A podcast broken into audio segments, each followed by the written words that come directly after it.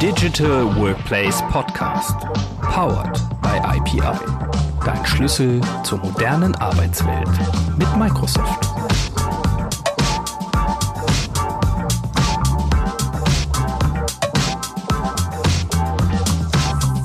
Hallo und herzlich willkommen zum Digital Workplace Podcast. Mein Name ist Andreas und in meinem Podcast versorge ich euch alle 14 Tage mit Neuigkeiten rund um die Themen Collaboration, Digital Workplace und New Work. Ihr seid neugierig geworden? Gut, dann kommt jetzt hier die neueste Episode für euch. Viel Spaß beim Zuhören.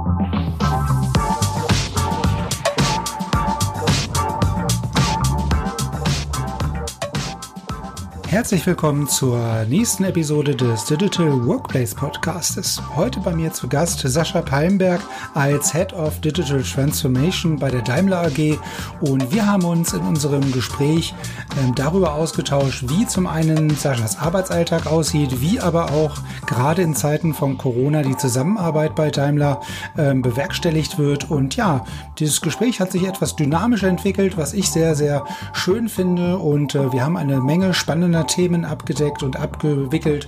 Und ich wünsche euch viel Spaß beim Zuhören und wir hören uns dann wie gewohnt zum Ende des Podcastes nochmal wieder. Gut, Sascha, dann ähm, würde ich sagen, legen wir los. Ähm, herzlich willkommen mhm. ähm, zur nächsten Episode des EP-Podcastes. Freut mich total. Ähm, diesmal ähm, ja mit einer bisschen größeren Zeitdifferenz von sechs Stunden ähm, durch die Zeitverschiebung nach ähm, Taiwan. Also von daher erst nochmal herzlich willkommen und vielen Dank, dass du dir die Zeit nimmst. Danke. Ähm, du bist ähm, ja Head of Digital Transformation bei der Daimler AG ne? oder beim Daimler, wie mhm. man so schön sagt. Ähm, vielleicht fangen wir genau. damit mal an. Das, das, da kann man jetzt ja relativ viel reininterpretieren. Ähm, vielleicht ja. einfach mal aus deiner Warte, was ist deine Aufgabe beim Daimler jetzt seit einer geraumen Zeit? Mhm. Ich habe mich früher, als ich äh, noch auf der anderen Seite der Medaille gesessen habe und äh, immer zu den diversen Events von diesen Weltkonzernen eingeladen wurde auf der gesamten Welt, weil ich darüber berichtet habe, mich immer gefragt, woher kommen denn diese irren Jobbezeichnungen, die man auf äh, Visitenkarten äh, bekam. Und habe mich hier und da gefragt, ob die ausgewürfelt werden. Ähm, mittlerweile bin ich mir sicher, dass es da irgendwie so einen 300-seitigen Würfel irgendwo gibt. und äh, der wird dann mal ordentlich in die äh, Mitte geschmissen. Und ähm, dann schauen wir mal, dass wir irgendeinen fancy englischen Titel uns nur noch rausdrücken, weil ähm, ja, es ist halt so. Ähm, aber um es zu erklären, und dann macht es in einer gewissen Art und Weise auch Sinn.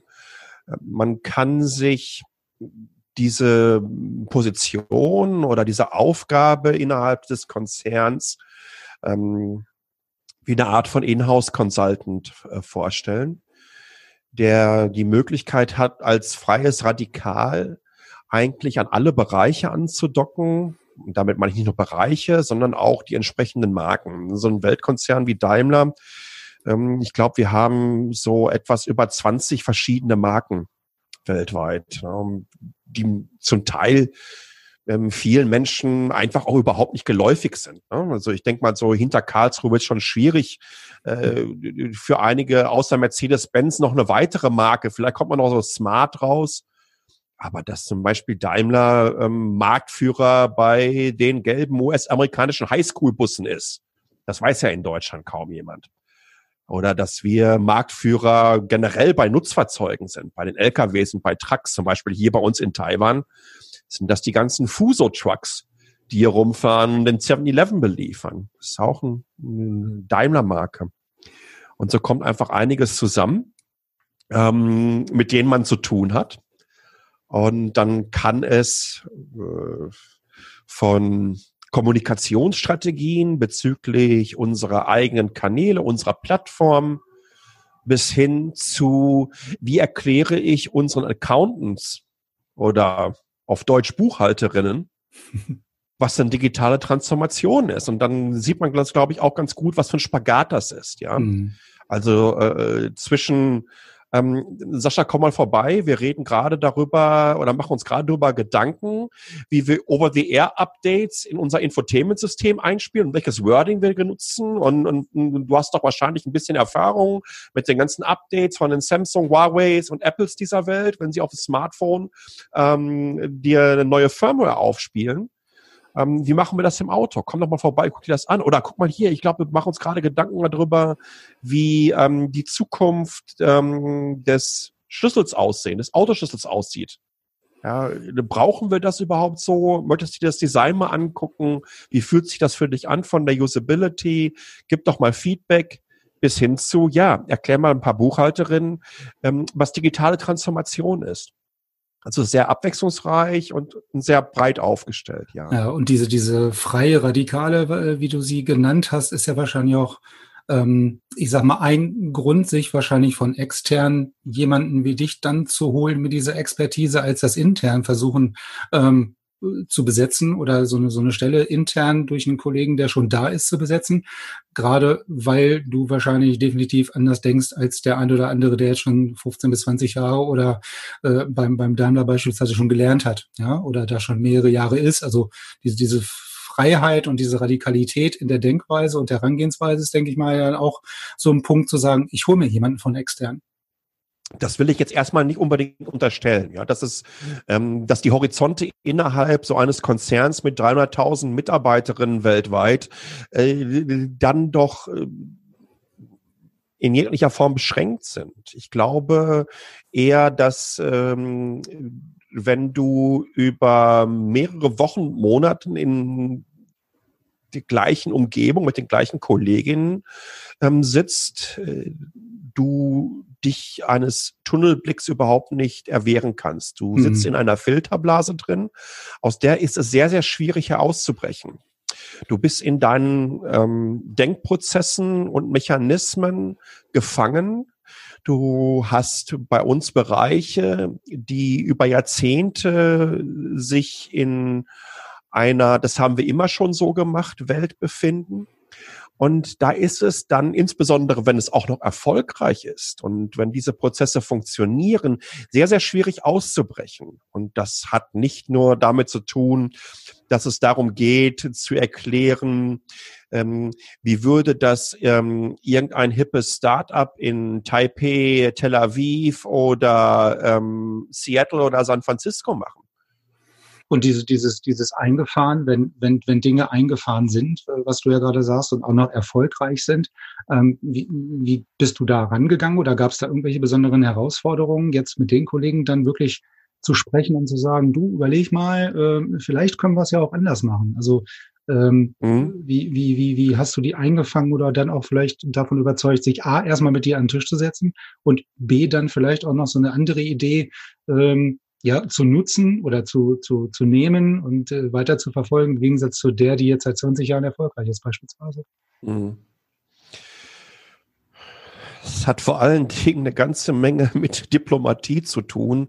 Ähm, ein, ein Wörtchen, das mit Zeit meines Lebens nahezu fremd war.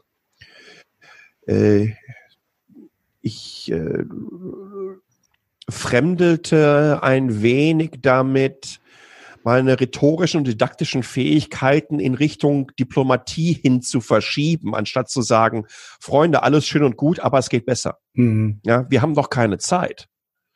Ähm, ich glaube, es hat eine ganze Menge damit zu tun, dass äh, ähm, gegenseitiger Respekt vorhanden ist, dass die Expertise des Gegenüber schnell anerkannt wird und dass man gemeinsam versucht, äh, ähm, vorwärts zu kommen. Es geht ja hier nicht darum, ähm, zu erzählen, äh, Freunde, all das, was ihr in der Vergangenheit gemacht habt, das könnt ihr jetzt mal auf den Scheiterhaufen der Geschichte packen und wir gehen jetzt in eine völlig neue Welt und ein neues Universum, sondern es geht darum, dass wir lernen, gemeinsam lernen, was gut lief und gut funktionierte, aber auch zu schauen, ähm, was in anderen Bereichen gut funktioniert. Und das ist, glaube ich, ähm, die allergrößte Herausforderung. Ähm, Transformation, Innovation geschehen äußerst selten in den, in deiner Branche in deiner Industrie. Ja, also du kannst, wenn du meinst, dass ein Mitbewerber ähm, auf in einem gewissen Bereich innovativer ist als du, kannst du maximal aufholen. Ja, du wirst diese mhm. Innovationshöhe maximal nur erreichen können, beziehungsweise gleichziehen können. Ähm, es ist also sehr schwierig, da äh, Leapfrogging zu, be äh, zu betreiben, einfach, einfach, einfach sie zu überholen. Ähm, da ist es viel, viel wichtiger, äh, Innovationen sich anzuschauen, die man nicht unbedingt der eigenen Branche und Industrie zuschreibt. Denn genau da findet dieses schöne, das wäre jetzt halt der klassische äh, Beratersprech, ähm, outside of the, bo äh, outside of the box äh, thinking statt. Ne? Also außerhalb der Komfortzone äh, sich umzusehen. Und ähm, es, es, es gibt hier ich würde fast sagen, dass es alternativlos ist, wenn du, ähm, wenn du Transformation antreiben äh, möchtest. Das, das funktioniert nur außerhalb deiner Blase und du musst sehen, was können wir reinholen, was hilft uns hier weiter und wie können wir das mit, mit den Prozessen, die seit vielen, vielen Jahren und zum Teil seit Jahrzehnten, ne? also äh, man es gibt ja diesen, diesen schönen Spruch, ja, ähm, dass, ein, dass ein beschissener Prozess, wenn er digitalisiert ist, halt ein beschissener digitaler Prozess wird. Also man muss nicht auf Teufel komm raus jeden Quatsch digitalisieren, wenn es funktioniert. Wir müssen hier ähm, zusammenkommen und wirklich den goldenen Mittelweg finden. Mhm. Also dann, dann ist das aber auch, äh, was ich da jetzt so ein bisschen, ähm, was du am Anfang sagtest, ja auch raushöre, so ein bisschen eine persönliche äh, Veränderung hinsichtlich der, der Diplomatiefähigkeit sozusagen. Ne? Also nicht immer wirklich ja. ähm, äh, auf Teufel komm raus, auf gut Deutsch gesagt, jetzt seine Meinung zu, zu sagen, die öffentlich kundzutun und dann auch wirklich darauf zu bestehen, sondern auch mal etwas diplomatischer an gewisse Dinge heranzugehen. Ne? Aber das war ja, ja. fiel dir das schwer? Also ja. Das wäre nichts, was, was man so äh, über Nacht äh, von jetzt auf gleich macht, wahrscheinlich. Es wird mir ähm, Zeit meines Lebens schwerfallen.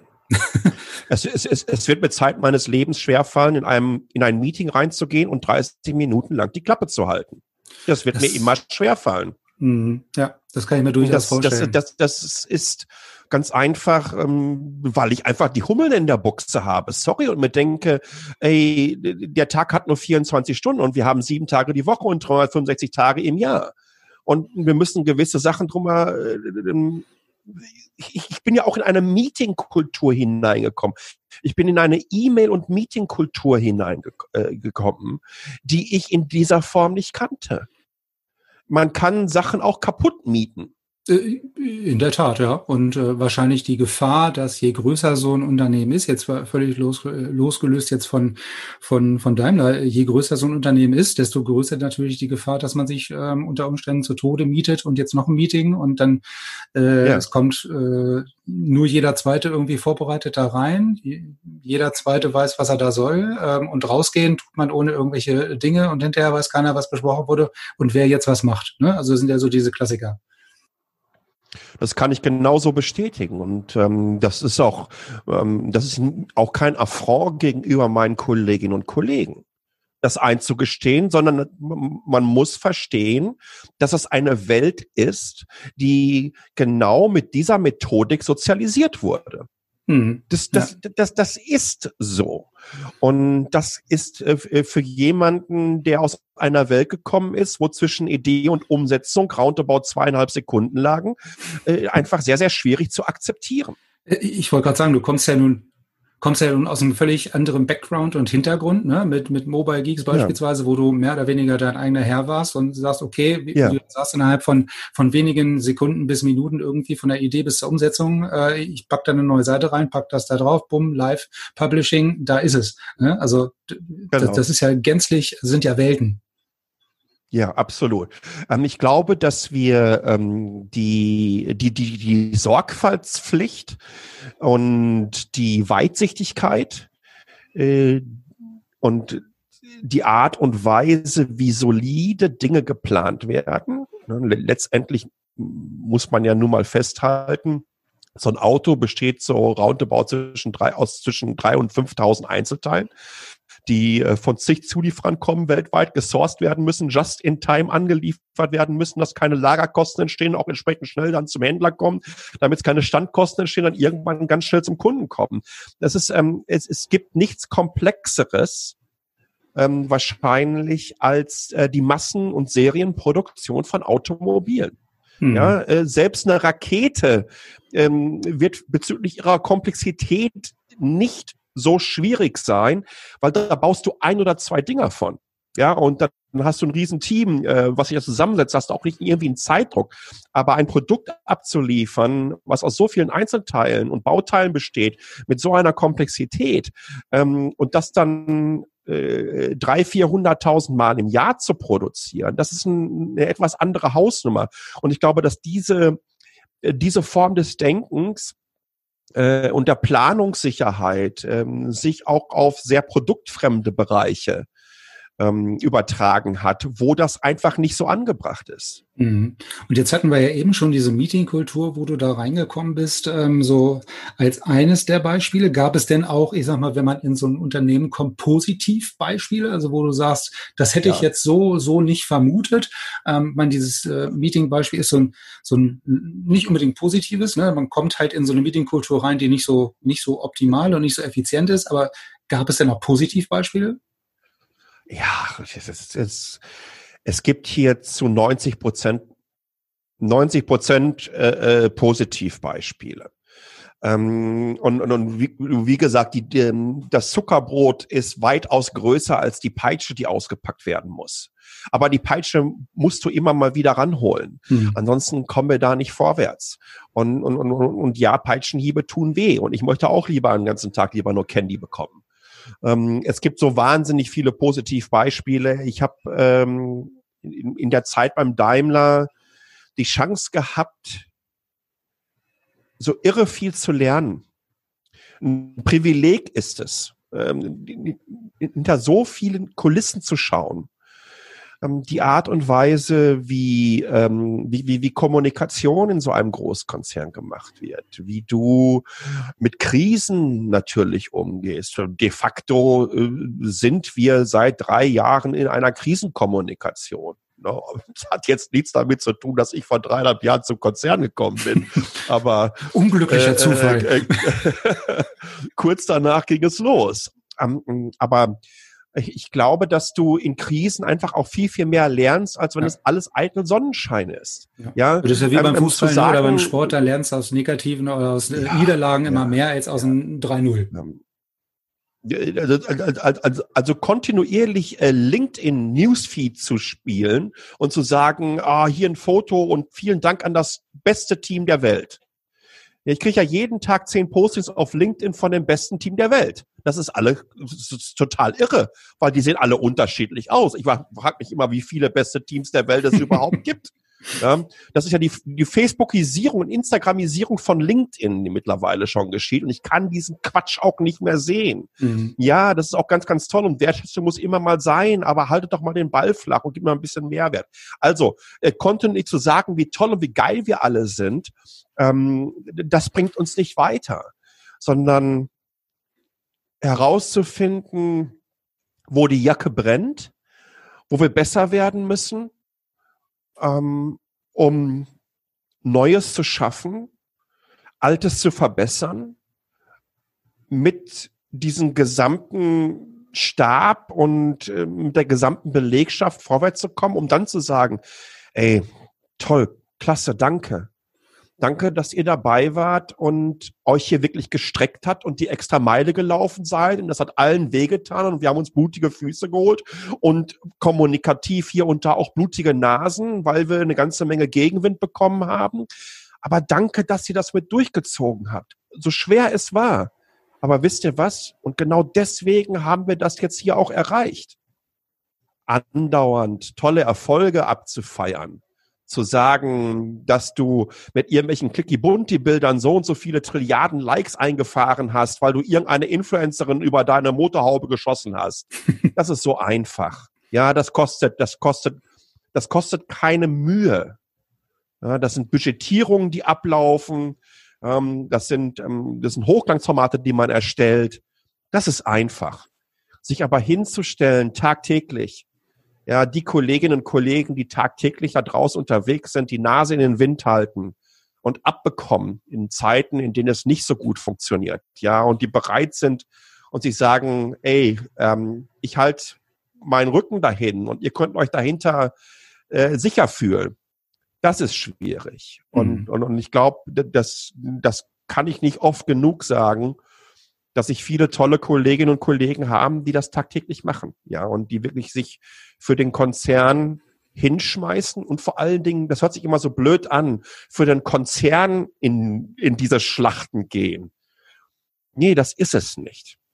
Letztendlich gehst du jeden Tag dahin, um Kolleginnen und Kollegen zu supporten weil wir hocken hier alle zusammen in einem Boot. Und das ist, glaube ich, die allergrößte Wertschätzung, ähm, die man sich äh, gegenseitig geben kann. Ja, und wenn die beide Seiten ja regelmäßig oder ähm, auch authentisch dann in, äh, im Idealfall erfahren, ist ja auch die eigene Motivation desjenigen, also jedes Einzelnen, der da in die, ja.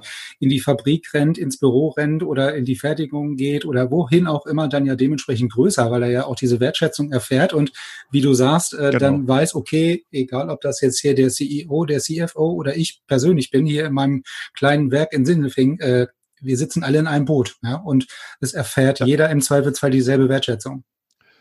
Das ist klassisches Tribalism, ja, so ticken Menschen. Äh, äh, früher sind sie alle in die gleiche Höhle gelaufen oder früher hat mal irgendeiner einen brennenden Stock in die Höhe gehalten. ja, im, im, im, im Mittelalter kamen die ersten Fahnen. Bei Leben des Brian war es eine Sandale gewesen, wo sie hinterhergelaufen sind. genau. Ja, ähm, äh, äh, und, und, und, und irgendwann waren es auch Fußballvereine. Und, und, und aber, aber, aber Konzernkultur, Purpose zu entwickeln, zu begreifen, warum macht man das denn überhaupt jeden Tag? Wir können uns die tollsten von irgendwelchen fancy, schmency PR-Agenturen Purposes an die äh, Firmenzentraltüren hämmern, wofür wir stehen. Das aller, allerwichtigste ist, sobald die Menschen begreifen, dass wir oder die Kolleginnen und Kollegen, egal für welche Firma du arbeitest, begreifen, dass wir hier zusammen füreinander da sind und füreinander arbeiten und nicht nur, weil wir pünktlich am ersten unseren Gehaltscheck bekommen, sondern weil wir zusammen was erreichen wollen. Das ist klassisches Tribalism, das ist klassisches füreinander Dasein, das ist klassisches Teil einer Familie, würde ich sogar fast sagen. Mhm, ja. Und diese, diese fancy Geschichten, die du äh, erwähnt hast, die kriegst du ja auch, also das, das ist ja weder authentisch noch führt zu denselben Ziel äh, unterm Strich, weil das kriegst du nicht durch irgendwelche externen Berater irgendwie rein rein transformiert oder rein äh, operiert in so ein Unternehmen, äh, also Kultur ähm, irgendwie von Beratern. Ähm, ja, das machen sie alle. Ja, ja sie, man, man ähm, versucht's, aber man sieht ja doch in den meisten Fällen, dass es nicht so wirklich funktioniert. Weil wie du in, sagst, das muss von in innen A kommen. Mh. Richtig. In Asien gibt es seit Jahrzehnten. Du, zu jeder Company, zu der du gehst, ja, da hast du irgendwo in der Eingangshalle, wirst du von einem Firmengründer irgendwo ein Statement haben. Wofür steht diese Company? Von dem mhm. Firmengründer. Ja, in, in, in, in Japan haben die dann äh, jeden Morgen noch einen schönen Firmentanz oder eine Firmengymnastik und dann wird der Firmensong abgespielt. Und irgendwann hat man gedacht, dass in den westlichen Ländern braucht man auch so etwas. Holt ein paar externe Berater rein, die knallen dir dann ein paar Slide-Decks dahin, äh, gehen mit ein paar Millionen aus der Nummer raus und auf einmal hat diese Company einen Purpose. Und ich bin mir ziemlich sicher, dass in jeglichen deutschen Konzern, wenn ich, wenn ich, wenn ich reingehen würde und würde ein Interview machen und sage, äh, sag mir mal eben kurz eure zwei Zeilen aus dem Purpose äh, von dieser Company, dass 99,9 Prozent der Belegschaft diese nicht kennen, obwohl sie die haben. Mhm. Und das ist ein Problem. Ja. Und die hätten, die haben sie ja im Zweifelsfall auch schon vorher gehabt, bevor die Berater reingekommen sind. Ne? Also es ist ja nicht so, dass Na, natürlich und der Unternehmer sich äh, irgendwie nicht so eine Vision oder äh, sowas überlegt, äh, wofür dieses Unternehmen steht. Ähm, ich, ich möchte mal ganz kurz noch als kleines Beispiel. Bei uns gab es mal diesen Claim ähm, äh, bei Mercedes-Benz, ähm, das Beste oder nichts oder the best or nothing. Äh, für mich war der in Bezug ähm, als, als, als reine Marketingphrase oder als Subclaim ähm, äh, strotzte für mich voller Arroganz. Weil ich glaube nicht, dass der Gottlieb Daimler, als er gesagt hat, das Beste oder nichts, es genau so gemeint hat, sondern für mich war das so etwas, was mein Opa mir früher gesagt hatte. Ne? Mach es 100 Prozent oder lass es sein. Ja, und, und, und, und aus unternehmerischen Gesichtspunkt her zu sagen, ich möchte das Beste für diese Company erreichen oder ich lasse es einfach sein. Und, und, und das war für mich zum Beispiel so ein Claim, wo ich mir sage, genau das ist es. Ja, das muss es sein. Das ist Unternehmertum. Das heißt, ähm, wirklich alles zu geben, hundertprozentig da zu sein. Es gibt kein, ähm, ich habe ich hab jetzt hier 120 Prozent gegeben. Ja, das gibt es einfach nicht. Du kannst es nur ganz oder gar nicht machen. Das ist binär. Mhm. Machen oder sein lassen. Und, und das geht ja so ein bisschen auch in die Richtung, wenn ich es jetzt ganz mache oder auch leidenschaftlich mache mit Hingabe und was alles dazugehört, dann mache ich es ja auch gerne und dann fühlt sich das auch mhm. nicht unbedingt immer, ähm, ne, wie hieß genau. es immer so früher, dann fühlt sich nicht so wie Arbeit an. Und dann gehe ich halt auch diese von dir vorhin schon erwähnte Extrameile, ja. Und dann gehe ich die auch gerne. Also dann mache ich es aus Überzeugung, dann mache ich es ganz oder gar nicht. Und wenn ich es ganz mache, mache ich es halt aus vollem Herzen, mit dem Herzen und aus Leidenschaft und dann mache ich es halt gerne. Und dann fühlt sich halt auch nicht zwangsweise äh, wie Arbeit an. Klar, dass es da immer noch äh, jobbezogen genau. irgendwelche Unterschiede gibt, ist klar.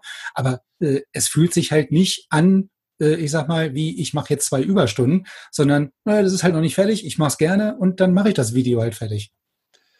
Ich ähm, folge diversen Kolleginnen und Kollegen aus der Produktion auf, auf, auf ihren Social Media Accounts. Ähm, wenn ich sehe, mit welcher Ehrlichkeit und Authentizität dort Inhalte produziert werden. Wenn ich sehe, wie Bilder gemacht werden, weil ähm, man, man gegenseitig füreinander kocht und die Sachen für die Pausen mitbringt, ja, ähm, wie man sich abfeiert, ähm, das, das hat so etwas, das gucke ich mir an, da kriege ich Gänsehaut. Mhm. Da kriege ich ja auch was, Gänsehaut. Das ist ja was familiäres, ne? was man normalerweise genau. mit so einem großen Konzern wie einem, Daimler oder mit wem auch immer, mit einem weltweiten Global Player dann gar nicht in Verbindung bringen würde, ähm, dass man da halt dieses familiäre Feeling äh, hat. Ne? Aber genau das ist halt das, das eigentlich, was du ja auch schon gesagt hast, ist eigentlich wertvolle unterm Strich. Ne? Die, dieser Zusammenhalt genau. und wissen, okay, wir sitzen alle im selben Boot ähm, und, und dann koche ich dem Kollegen halt mal was mit Das sind das, das, das sind kommunikativ so die, die, die Hidden Heroes. Mhm. Ähm, die äh, von den Tsunamis der externen Influencer weggeblasen wurden, für die man viel Geld draußen ausgeben muss, damit die einmal kurz in die Kamera reinwinken. Ich wollte gerade sagen, also sehr, ist sehr das, schade. ja, das wäre jetzt nämlich noch meine nächste Frage gewesen. Ich meine, die Kollegen, die du jetzt da erwähnst, die sind ja auch externen Social Media Kanälen wie Twitter oder Instagram beispielsweise unterwegs. Mhm. Ähm, und das sind ja authentischere, äh, ja. wie soll ich sagen, Markenbotschafter ne, um das Wort nochmal zu genau. bemühen, oder Corporate Influencer, ähm, als die, die du unter Umständen irgendwie vielleicht sogar teuer bezahlen musst. Ne, und die dann Ganz weder genau. authentisch sind äh, und wo du sagst, also da erfolgt eigentlich nur noch eine Budgetierung, dann kriegt er seinen Scheck und dann legt er sich da einmal auf die Motorhaube. So, äh, das kommt natürlich ganz, ganz, ganz anders genau. runter, wenn du dann den Kollegen in der Fertigungshalle auf, an der Motorhaube hast beispielsweise und ganz anderen Kontext hast. Es ähm, wird keiner äh, bei einem Konzern anfangen, nur weil eine Bibi oder ein, ich weiß nicht, wie sie alle heißen, ja, äh, äh, da auf einmal einen Milkshake bei dir in der G-Klasse trinkt. Ähm, damit kann er sagen, boah, weißt du was, das ist es. A, äh, äh können die Follower äh, sich die G-Klasse nur aus dem Lego-Baukasten leisten und das ist überhaupt in keinster Art und Weise arrogant gemeint. Das darf man nicht verstehen. Sondern ich, ich bin ja sehr, sehr ehrlich in Bezug auf zielgruppengerechte Ausspielung von Inhalten. Ähm, äh, und, und, und, und zum anderen glaube ich auch nicht, weil für mich ist jede Form von Kommunikation auch eine HR-Kommunikation. Mhm. Ja, wenn ich mich zu erkennen gebe als Teil dieses dieses, dieses, dieses Tribes, äh, von dem wir gerade, von dieser Familie, von der wir gerade gesprochen haben, dann habe ich auch eine entsprechende Verantwortung. Und, und, und Kommunikation nach draußen hin zeigt auch in jeglicher Form, wie funktioniert der Konzern, wofür steht er. Und ähm, da habe ich ähm, nach wie vor, und das, das, das hat nichts mit unserem Konzern zu tun, aber da habe ich nach wie vor äh, etwas äh, andere Standpunkte, ganz klar. Ähm, eine andere Form von Kommunikation. Ähm, und, und, und nach wie vor hier und da Identifikationsprobleme. Hm. Jetzt ähm, sagtest du ja vorhin, ein Großteil deines Jobs besteht eigentlich auch darin, ähm, sich mit Kollegen auszutauschen und in mhm. Meetings beispielsweise reinzugehen, Expertise reinzugeben, ähm, aus der Vergangenheit zu gewissen Themen, die aktuell diskutiert werden. Jetzt sind wir ja im Moment in so einer, naja, nicht einfachen Phase der Kommunikation, ja. sagen wir es mal so, und der Zusammenarbeit im Speziellen. Ähm, wie war denn das jetzt ähm, die letzten Wochen und Monate? Ich meine, das mit dem Pendeln zwischen mhm. Stuttgart und Taipei ist wahrscheinlich sowieso, äh, das ist machbar und planbar. Ähm, aber diese, diese Art und Weise der Zusammenarbeit, wie hat sich das das letzten Woche, Wochen vielleicht entwickelt? Also ich werde in diesem Jahr nicht nach Deutschland mehr fliegen. Das ist ganz klar. Und ich frage mich, wann das im nächsten Jahr passieren soll. Ähm, ich bin alles andere als Pessimist. Ja, also äh, wirklich, äh, für mich ist immer, wir packen das und wir kriegen das hin und lass uns einfach schauen, ähm, welche Lösung wir finden. Ähm, aber wenn ich A nach Deutschland fliege, wir sind momentan im Vergleich zu von vor vier Wochen haben sich die, hat sich die Anzahl der Neuinfektionen vervierfacht. Ja, wir sind in einer Art von potenziellen äh, äh Wachstum äh, im Moment drin. Äh, wenn das so weitergeht, dann mache ich mir wirklich Sorgen. Ähm, zumal wir natürlich auch Dunkelziffern haben. Äh, in, Im Peak äh, von äh, der Corona oder Anfang März, April äh, habe ich mich auch viel damit auseinandergesetzt, wie das in unserem Gesundheitssystem aussieht, äh, wie ICU-Units aussehen, was da los ist. Und da gab es zum Teil, nochmal nicht überall, das sind ähm, regionale Hotspots, äh, aber es gab Probleme. Mhm. Und ich glaube, dass wir in Deutschland A mit einer Kombination aus Disziplin und Glück sehr, sehr gut da bisher durchgekommen sind. Ähm, Deutschland hat ganz klar zu spät reagiert. Das muss man allen Verantwortlichen ankreiden. Das hätte nicht sein müssen. Ja, man hätte viel, viel früher, und wie gesagt, das geht kreuz und quer. Das ist äh, äh in Bezug auf äh, sämtliche Experten, die gesagt haben, das ist eine Grippe. Ähm, sämtliche Experten, die dir erzählt haben, ähm, Masken bringen dich nicht weiter, obwohl ähm, äh, Studien vorlagen seit vielen, vielen Jahren, ähm, die ihre Meinung revidieren mussten. Wir sind trotzdem sehr, sehr gut da durchgekommen. Und das hat eine ganze Menge mit äh, Entschlossenheit zu tun, äh, wie gesagt, mit der Disziplin der Gesamtbevölkerung.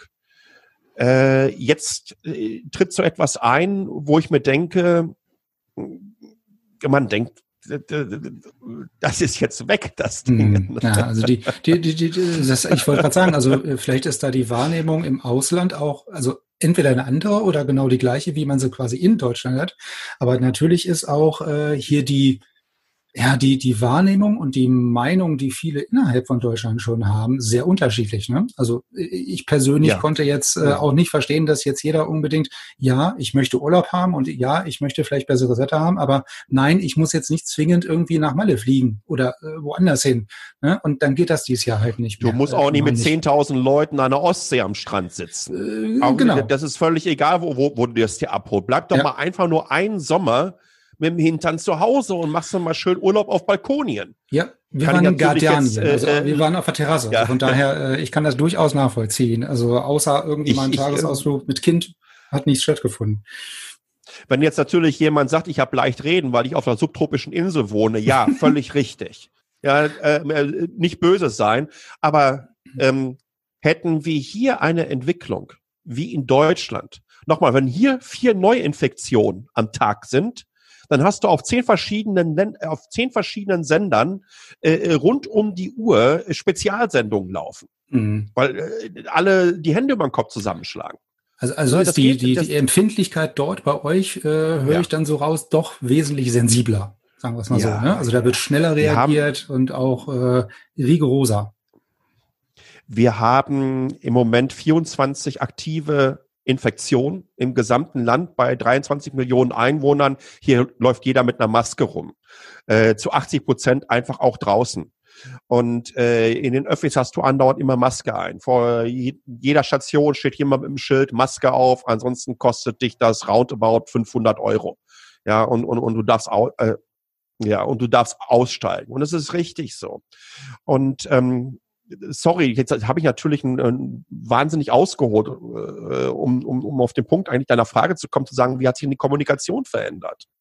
Aufgrund dieser Tatsache, dass es für mich relativ klar ist und ich sehr rational und pragmatisch daran gehe und zu wissen, dass sich das in Zukunft erstmal so nicht ändern wird.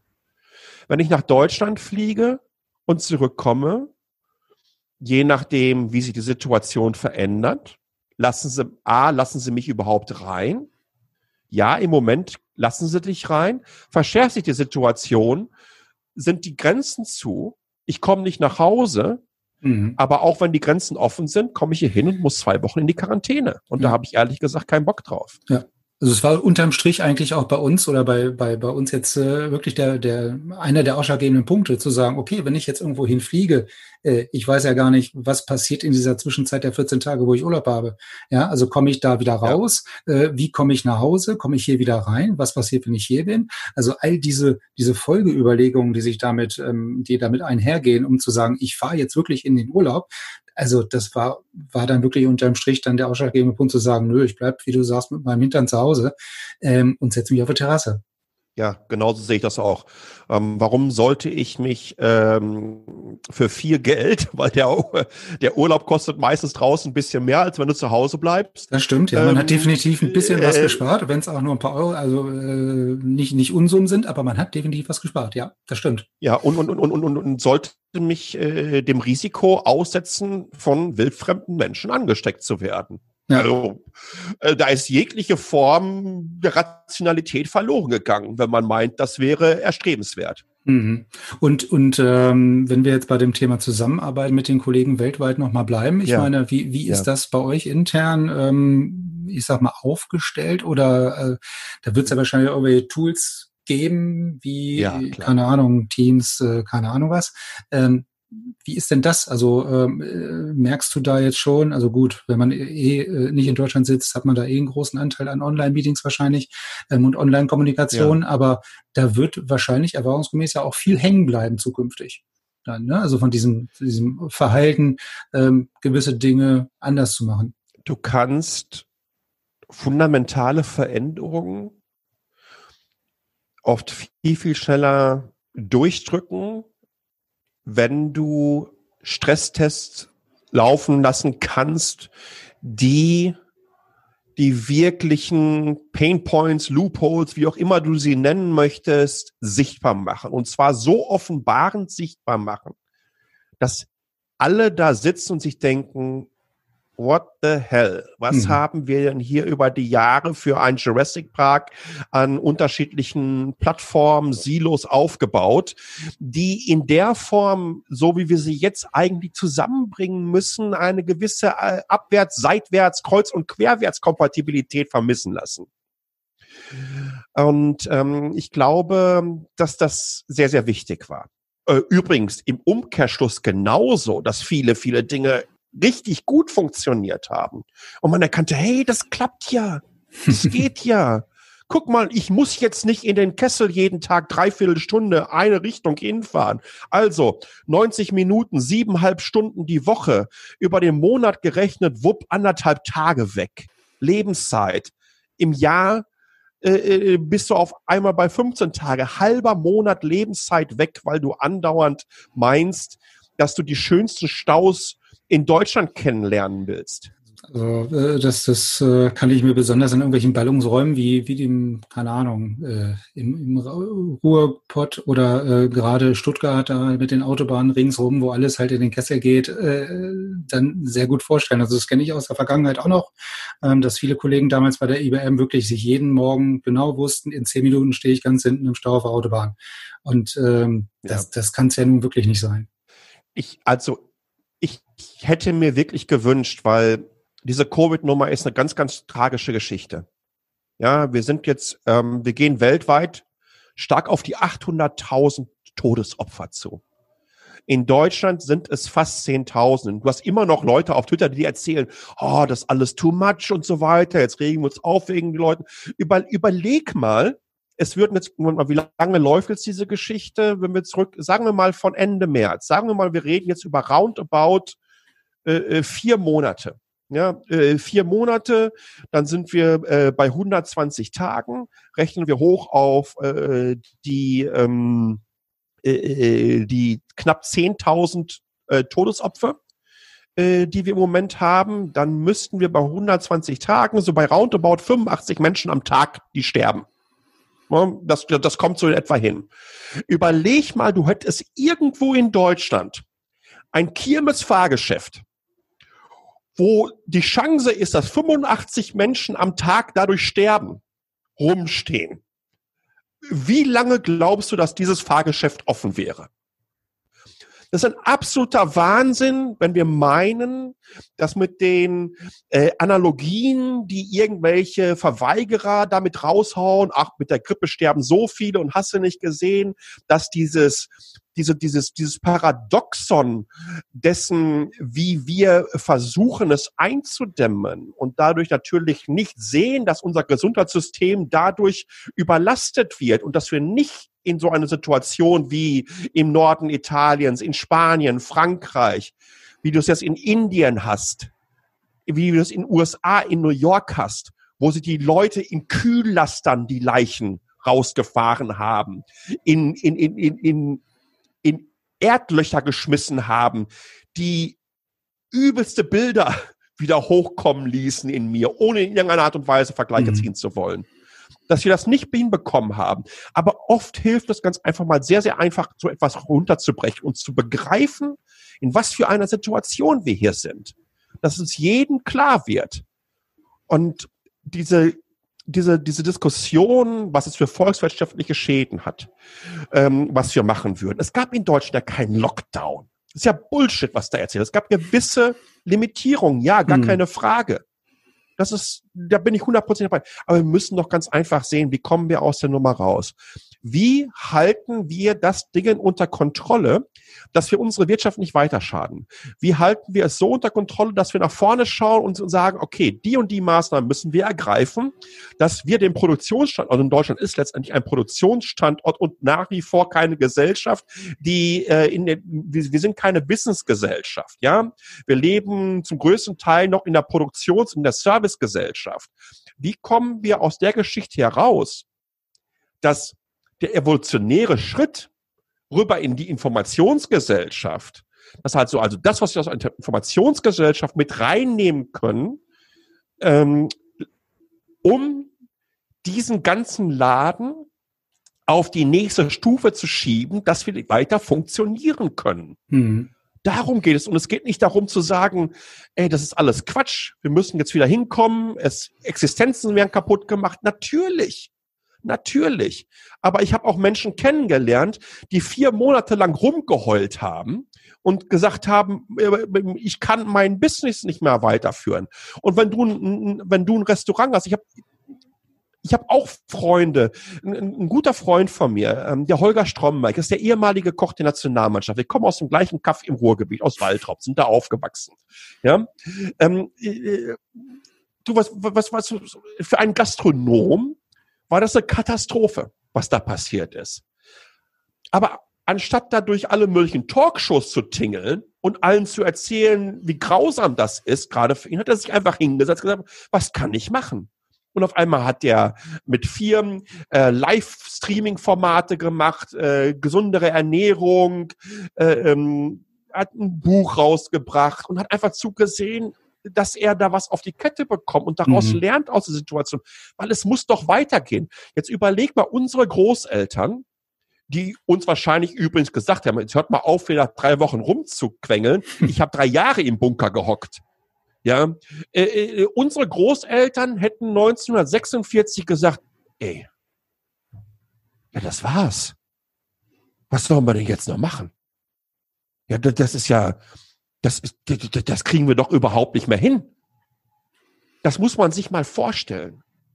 Und wir regen uns darüber auf, dass uns Sondergeschichte so heimsucht und, und denken, es ist alles vorbei. Ja. Das ist, ähm, das, das, das ist, äh, hat auch eine gewisse, und auch das möchte ich äh, nicht falsch verstanden sehen. Ich habe äh, absolutes Verständnis dafür. Ich habe ein Riesenverständnis. Überleg mal, diejenigen, die mit äh, der Familie äh, über Wochen lang, die Kids konnten nicht in die Kita, die Kids konnten nicht in der Schule zu Hause sitzen, selbstständig sind, ja, denen wahnsinnig viel Geschäft weggebrochen ist, die sich parallel nur noch um die Kids kümmern müssen. Überleg mal, was die zu tragen haben, hatten. Und mhm. immer noch für eine Last. Ja. Ähm, also ich möchte da nichts von klein reden. Aber es, es ist alternativlos, nicht in Lösungen zu denken. Es ist natürlich auch immer, wie du sagst, sehr individuell auch so ein bisschen zu betrachten ja. von der Ausgangslage, die jeder Einzelne hat. Ne? Also wenn ich jetzt angestellt bin mit einer Frau zu Hause und zwei Kindern ja. und keine Schule, keine, keine, keine, keine Kita, ähm, dann ist das immer noch vielleicht eine, eine etwas andere Situation als bei, bei, bei dem selbstständigen Gastronomen beispielsweise, der natürlich vor derselben misslichen Situation steht, aber dann auch die Möglichkeit hat, selber sich Wege und Dinge zu überlegen, neue Formate zu schaffen, ähm, was du sagst mit dem Live-Cooking oder mit dem Catering-Service oder weiß der Teufel was. Ähm, sich da selber rauszumanövrieren. Ne? Also ein normaler Angestellter in Anführungsstrichen, der hat da, denke ich mal, wesentlich weniger Einfluss drauf auf seine persönliche Situation. Ne? Also der kann ja. jetzt nur auf das unternehmerische Handeln des Arbeitgebers hoffen und zu sagen, okay, äh, ich vertraue auf den, ne? was halt auch wieder so ein bisschen, was wir ganz am Anfang gesagt haben, ich vertraue meinem Arbeitgeber, weil ich weiß, wir sind alle ja. in einem Boot. Das kommt dann auch wieder so ein Stückchen weit durch, denke ich mal. Aber die, die, die Situationen sind ähm, die gleichen, aber natürlich die Mittel- und Lösungswege oder möglichen Lösungswege sind da ein bisschen, bisschen anders. Ne? Also mhm. bei Gastronomen. Und da gibt's ja viele, die jetzt irgendwie auf ganz neue, neue Geschäftsmodelle gekommen sind, aus der Not heraus. Und auch da wird, bin ich mir ziemlich sicher, viel hängen bleiben von dem, was die jetzt sich irgendwie ausbaldowert haben und überlegt haben, was die zukünftig dann zusätzlich zu dem eigentlichen Kerngeschäft dann noch weiterführen werden. Absolut, genauso sehe ich das. Äh, äh, ich möchte das wirklich nochmal, das ist mir ganz, ganz wichtig. Es geht mir nicht darum, ähm, dass ich jetzt mit meinem kleinen Mini-Rent nach der vorherigen Frage äh, äh, äh, sage, ihr macht alle nur Mimimi, reißt euch zusammen. Nein, überhaupt nicht. Ich bin ein verdammt empathischer Mensch. Und es gibt so irre viele Einzelschicksale. Aber eins kann ich versprechen eine Pandemie, eine weltweite Pandemie, wie gesagt, die mittlerweile 800.000 Todesopfer gefordert hat, wird nicht davon weggehen, wenn du dir auf ein Schild schreibst, äh, der Bill Gates will uns impfen und 5G äh, ist das Allerschlimmste der Welt und du läufst dann irgendwo in Berlin rum und meinst, dass du auf einer, äh, auf einer Demo mit 1,3 Millionen Menschen bist. Das ohne Maske und ohne Abstand. nicht ändern. Ohne ja. Maske und, und, und das ist das Allerschlimmste. Das geht mir so auf die Nerven, weil das sind die Menschen, die den, die wirklich am existenziellen Abgrund sind, die alles versucht haben, um das lokal, regional einzudämmen, die sich an alle Maßnahmen gehalten haben, denen es die, die Decke auf den Kopf fällt, ja, nur damit eine Besserung eintritt, damit wir das unter Kontrolle bekommen.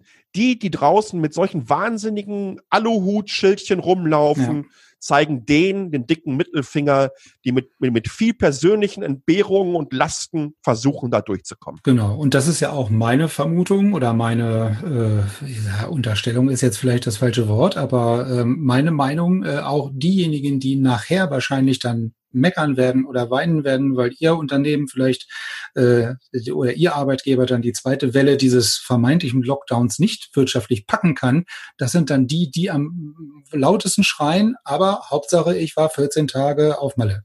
Nee, ganz genau. ähm, das, das, das macht mir wirklich Sorgen.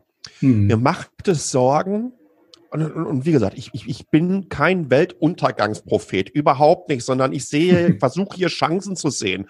Es hat äh, viele Dinge, äh, auch äh, im, im, im Bezug auf äh, Lösungsansätze, äh, wie wir unsere Unternehmung zum Beispiel ähm, seitdem produzieren wir beim Daimler persönliche Schutzausrüstung. Mhm. Wenn ich sehe, wie unser Formel 1 Team zusammen mit anderen Formel 1 Teams innerhalb von drei Tagen auf die Idee kommen, Beatmungsgeräte herzustellen, ja, und, und, und die in, in, in England äh, ausgeliefert werden, die dann Open Source machen, die mittlerweile von mehreren tausend Stellen weltweit abgerufen werden und nachgebaut werden für ganz kleines Geld. Äh, insbesondere natürlich in den asiatischen Ländern, wo sie einfach nicht so ähm, ein Gesundheitssystem haben. Wenn ich so etwas sehe, wenn ich, wenn ich diesen Erfindergeist sehe und dieses Ärmel hochklappen und wir machen was und wir geben vor allen Dingen was in die Gemeinschaft zurück, dann, ähm, das ist übrigens auch so eine Sache, äh, wo ich mir wieder denke, ey, wow, da kriege ich genauso Gänsehaut, wie wenn ich diese Instagram-Bilder sehe von meinen Kolleginnen und Kollegen aus der Produktion. Wenn ich sehe, wie sich welche hinsetzen und sagen, ey, komm, weißt du was, wir helfen jetzt im Krankenhaus in Indien äh, und, und bauen da äh, 5000 Betten zusammen und sehen zu, dass wir, dass, dass wir Notaufnahmen hier schaffen. Mhm. Wir sehen zu, was können wir machen. Ähm, lass uns jetzt mal schnell überlegen, wir äh, machen schon seit 15 Jahren im Prototyping, haben wir riesengroße 3D-Drucker. Ja, was können wir damit machen? Bam, produzieren wir auf einmal jeden Tag Zehntausende Face Shields, Zehntausende und geben die ab über die entsprechenden Landesregierungen kostenlos. Kostet uns Geld. Aber ich glaube, dass einfach die Chance war, was zurückzugeben, weil diese, weil, weil diese Firma hat natürlich auch wahnsinnig viel von der Gesellschaft bekommen. Mhm. Und, und, und das möchte ich überhaupt nicht irgendwie ähm, in, in meinem Daimler-Tunnel sehen, sondern die Bosch, die Siemens, die, die, die Microsofts dieser Welt, ja, die haben es genauso getan. Und da kann man wirklich sehen, was möglich ist. Wenn Gesellschaften in einer Notlage zusammenkommen, wenn Menschen, Kolleginnen und Kollegen zusammenkommen und sie sagen so, weißt du was? Lasst uns mal hinsetzen. Was können wir tun? Was haben wir für Ressourcen? Was ist ganz einfach auch an Information, Erfahrung da? Was können wir hier machen, um die Situation zu verbessern?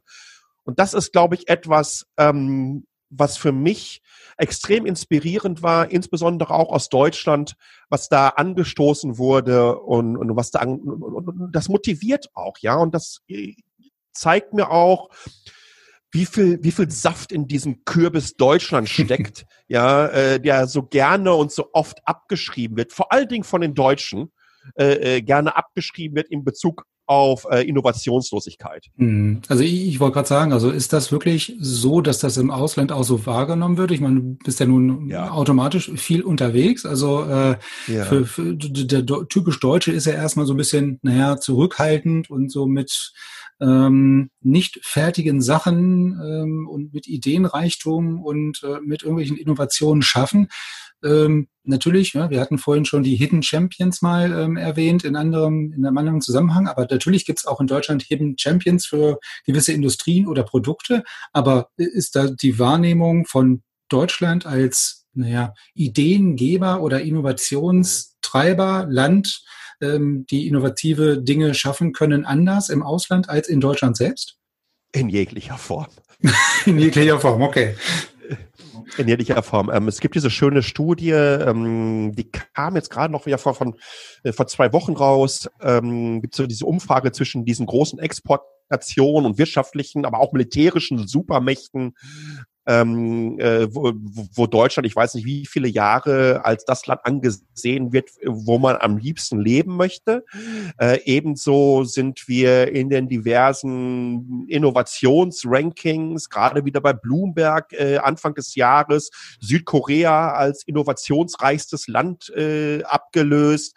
Ähm, ob du nach Deutschland kommst, äh, sorry, ob, ob du in die USA kommst, ich habe drei Jahre in den USA gelebt, an, an beiden Küsten, äh, ob du nach Asien kommst, ähm, also äh, ich, ich, ich, ich mache ja andauernd Fotos, ja. Ich kam letztens an so einem Café vorbei, hier in Taipei, das nannte sich das Märchen. ja, also steht da auf Deutsch das Märchen dran. Den Namen erwähnen, wartet man jetzt nicht zwangsläufig irgendwo in Taipei der Innenstadt. Oder, oder wir haben ähm, deutsche Reformhäuser, steht deutsches Reformhaus dran. Ja? Ähm, was aus äh, Deutschland kommt, ist hier ähm, ähm, ja, das ist äh, also Made in Germany hat vielleicht außerhalb von Deutschland mehr zu sagen als in Deutschland selbst. Ähm, es gibt, es gibt ein, es gibt so ein Ranking in Bezug auf Made-ins. Ähm, da wird Deutschland mit 100 Prozent geführt. Auf Platz zwei und es gibt in den ersten, auf den ersten 50 Plätzen in, in dem Gesamtranking äh, nicht mehr so eine derart hohe Differenz vom einen auf den nächsten Platz dahinter. Auf Platz zwei liegt Schweden mit 85 Prozent. Und ähm, wir sind so wahnsinnig gut, die eigenen Leistungen schlecht zu, schlecht reden, zu reden, was natürlich auch, ähm, glaube ich, auf diesen, diesen Perfektionismusgedanken einzahlt. Kontinuierlich zu sagen, ah nee, das geht aber noch ein bisschen besser. Ne? Mhm. Also ähm, äh, äh so nach dem Motto, ja, hast du gut gemacht. Das, das, deswegen ist wahrscheinlich auch so schwer in einem großen Unternehmen, äh, in so einem Welt äh, Global Player dann vielleicht so Methoden des Rapid Prototypings oder so, ne, äh, zu etablieren oder vielleicht auch an den Mann zu bringen, wo man halt nicht wirklich fertig ist und von vornherein sagt, ja, ja, da, da kommen noch die eine oder andere Iteration, dass es noch besser wird. Ähm, aber in Deutschland muss wahrscheinlich alles von vornherein gleich perfekt sein beim ersten Schuss. Ja, und äh, das macht es vielleicht für andere Methoden auch dementsprechend etwas schwieriger, die zu, äh, zu integrieren und zu, zu, zu, zu, ja, zu etablieren. Es gibt übrigens äh, eine ähnliche Mentalität und das gibt es meiner Erfahrung nach sonst nirgends auf der Welt, ähm, gibt es noch in Japan. Ähm, Japaner sind ähnlich äh, unterwegs. Da bist mhm. du auch als Zweiter der erste Verlierer. Ja, man wird auf Höchstleistung getrimmt äh, von frühester Kindheit an ist da Robotti Robotti angesagt und ähm, du musst abliefern und das möglichst äh, Nummer eins. Siegerurkunde ist was für Loser. Verdammt nochmal, kriegt die Ehrenurkunde. Das brauchst du am nächsten Mal gar nicht mehr anträgen. Ja. Ähm, ähm, das, das ist manchmal ein bisschen schade. Ich, ich, ich würde mir wirklich wünschen, dass wir in Deutschland äh, ein bisschen mehr Wertschätzung hinbekommen bezüglich der eigenen Leistung. Damit meine ich kein ähm, Look at me, wir sind die geilsten. Wie gesagt, äh, äh das ist so konträr gegenüber dem, was mit zum Teil auf LinkedIn in den äh, Feed gesch ge geschossen wird. Und man kontinuierlich sagt, wie geil man ist und wie gut und beste und hast du nicht gesehen. Ähm, ich würde mir, ich würde mir wirklich wünschen, dass wir dass wir nicht nur die Hidden Champions wertschätzen, sondern dass hier wirklich unsere Champions, ähm, äh, dass wir denen sagen, ey, danke und toll, was ihr da macht. Und ähm, das ist inspirierend, das motiviert mich, Ähnliches zu schaffen. Ähm, das, was in den USA äh, seit frühester Kindheit äh, ganz anders ähm, äh, ganz anders promotet wird. Ne? Das fängt damit an, ähm, ähm, ähm, dass äh, die Soccer Moms und äh, Football Dads äh, sich dann halt einmal in der Woche am Feld treffen und alle haben das gleiche T-Shirt an, weil die Schulmannschaft äh, in irgendeiner Schulliga irgendwo spielt. Das ist eine andere Art von Gemeinschaftsgefühl. Das äh, fängt damit an, wenn ich mir anschaue, wie hier die Kids in Taiwan zur Schule gehen, mit den Schuluniformen, dass die ähm, ähm, Umhängetaschen haben, da ist der Name der Schule drauf äh, äh festgeschrieben. Das schafft eine andere Form des Gemeinschaftsgefühls. Und das ist, glaube ich, auch in Bezug auf Werte, die vermittelt werden, weitaus besser, als wenn die Kids sich in der Schule anhören müssen, ey, was hast du denn da für einen komischen Schuh an? Weil das doch nicht die Marke XY ist, wo sofort einfach äh, dir ins Gesicht geschmiert wird, dass du einen anderen gesellschaftlichen Rang hast, weil du nicht die Marke so und so hast. Mhm. Und ähm, das sind andere Werte und das würde ich mir wirklich freuen. Also mich würde es persönlich sehr, sehr freuen, wenn wir äh, wenn wir gesamtgesellschaftlich da andere Werte vermitteln könnten. Ja, also dieses, dieses Thema Schule, das ist ja dann auch nochmal so ein, ähm, ein ganz großer Themenblock, der im Moment halt auch äh, sehr kontrovers äh, diskutiert wird. Ne? Also in dem einen Land, äh, Bundesland fängt die, fängt die Schule wieder an, in dem nächsten Land fängt sie mit Maske an, in dem nächsten äh, Bundesland gelten wieder irgendwelche anderen Herausforderungen. Das, die eine Schule ist völlig digital, digitalisiert mit irgendwelchen iPad-Klassen ja. ähm, und die ja. nächste hat noch die, die Kreidetafel an der Wand. Also äh, wie, wie wird das denn? Also du sagst ja, in, in USA oder in Japan, China, Asien gibt's ja ganz andere ähm, Schulkulturen im Grunde genommen. Aber äh, wie, wie würdest du das ähm, bewerten, was im Moment so Richtung ähm, ja, Lernen und äh, Schule, Digitalisierung, ich meine, das ist natürlich äh, ein Fass ohne Boden im Grunde genommen, aber nichtsdestotrotz mhm. ein sehr, sehr wichtiger Aspekt, nicht nur heute, sondern logischerweise auch, was dann die nächsten Wochen, Monate und Jahre passiert. Ähm, ich möchte jetzt in keinster Art und Weise das US-amerikanische Bildungssystem als den Stein der Weisen äh, herausarbeiten, weil das ist ja wahrscheinlich auch in vielen Teilen vielleicht nicht. Ja, als als äh, äh, die die Einwände in Richtung, ähm, ja, das kostet auch entsprechend viel Geld, damit mhm. du deine Kids auf eine weiterführende Schule bringst. Ja, aber dann müssen wir doch, wir doch ein Land was jetzt mal ähm, äh, mit der hoffentlich schneller stattfindenden Verabschiedung aus der Braunkohle. Nochmal, ähm, ich komme aus dem Ruhrgebiet, äh, ich habe noch Fotos vom Hauerbrief meines Großvaters, den er in den 50er Jahren bekommen hat, äh, der dann sich ähm, hochgearbeitet hat, äh, bis als Bergwerksdirektor äh, auf der Zeche äh, äh, Monopol in, in Berg kam. Mein Cousin der ähm, einer der letzten Bergmänner, Steinkohlebergmänner in Deutschland überhaupt äh, äh, war. Ähm, ich komme aus einer aus einer Familie, ähm, die äh, große Teile oder äh, viele Karrieren in einer ressourcenabhängigen Gesellschaft oder Arbeitsmarkt äh, ähm, äh, hatte, gesehen hatte. Das war letztendlich die Kohle. Die Kohle ist äh, mehr oder weniger die letzte Ressource, natürliche Ressource, die wir in Deutschland haben. Dann ist das Thema durch. Ja, also wir leben in einer Gesellschaft, in der die einzige natürliche Ressource ist, die wir überhaupt haben, genau das Gewebe, was zwischen den Ohren platziert wurde, ist. Und wenn diese Gesellschaft diese Ressource nicht anerkennt und nicht endlich kapiert, dass wenn man diese auch auf bestmöglichste Art und Weise ausnutzen möchte. Es bedeutet, dass wir in unser Bildungssystem sowas von rein investieren, wie wir es seit der Gründung dieser Bundesrepublik nicht mehr gemacht haben, dann werden wir ein Problem haben und wir werden abgehängt werden. Wir müssen zusehen, Föderalismus hin oder her. Ich bin auch durchaus ein Mensch, äh, der Wettbewerb mag.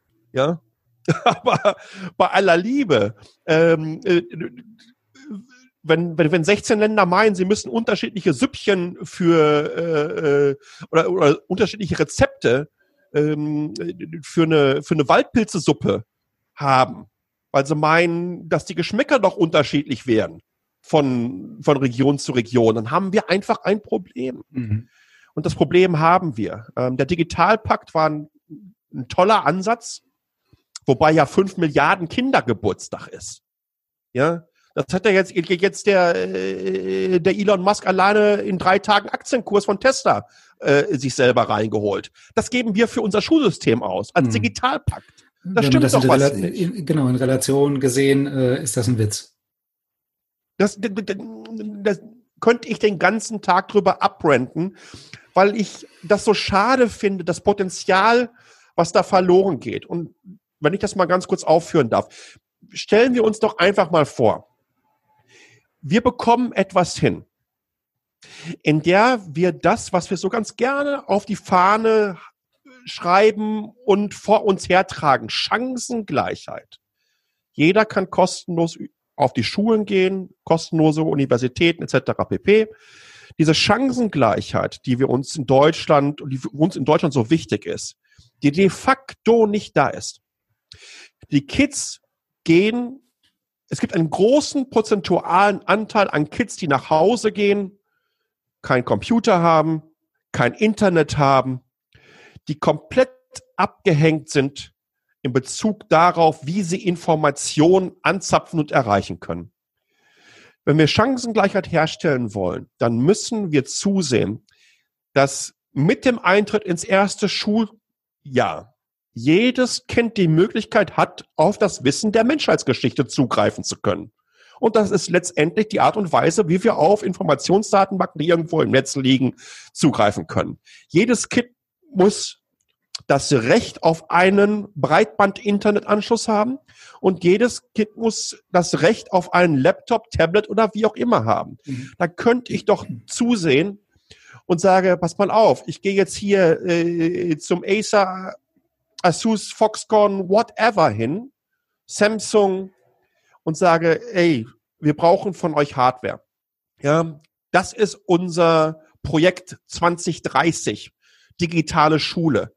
Wir wollen, dass jeder ein Tablet oder ein Laptop bekommt. Software werden wir selber herstellen. Dann möchte ich verdammt nochmal eine offene, ein offenes äh, Linux-Derivat für Deutschland bekommen, wo wir offene Bildungssysteme ähm, ähm, und, und, und Lernsoftware ähm, ähm, schaffen und äh, einfach auch eine komplette Industrie drumherum wieder neu aufbauen können. Zu zeigen, dass äh, der, der, der Wissens- und Informationstechnologie Standort Deutschland da ist und ich den schaffen kann, da muss ich rein investieren. Wenn wir das schaffen, wird es einen ein, ein, ein, einen Schub geben. Nicht nur für die Digitalisierung unserer Gesellschaft, aber alleine für den Wissensstandort. Unsere Universitäten würden einen Schub bekommen an neuen Absolventinnen und Absolventen.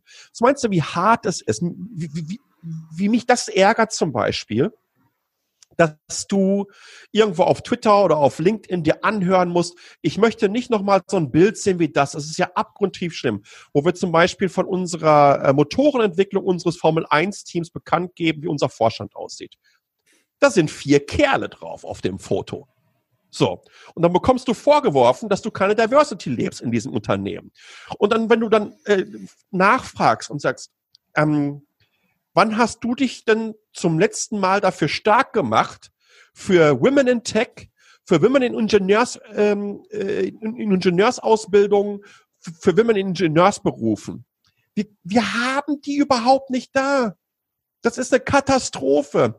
Ich möchte ganz einfach, dass all die interessierten Mädchen schon sehr, sehr früh Möglichkeit haben zu erfahren, wie toll es ist, Technologie zu erfahren, welche Möglichkeiten für euch da sind, weil es ist wichtig. Wir brauchen mehr Diversität in technologischen Berufen.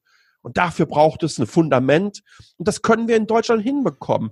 Aber dann musst du doch nicht so einen Kindergeburtstag von fünf Milliarden auflegen, wo gerade mal zweieinhalb Prozent oder fünf Prozent von abgerufen wurden, weil sie Prozesse geschaffen haben, wo du äh, äh, äh noch auf Totholz wahrscheinlich irgendwelche Anträge drucken musst, die dann in Schublade 13 äh, ja. äh, äh, reingepackt werden, weil ein, Sachbe ein Sachbearbeiter oder eine Sachbearbeiterin überhaupt nicht damit umgehen kann. Ja, du musst du ausdrucken, so wahrscheinlich erstmal handschriftlich unterschreiben, äh, einscannen, abfotografieren oder hinfaxen.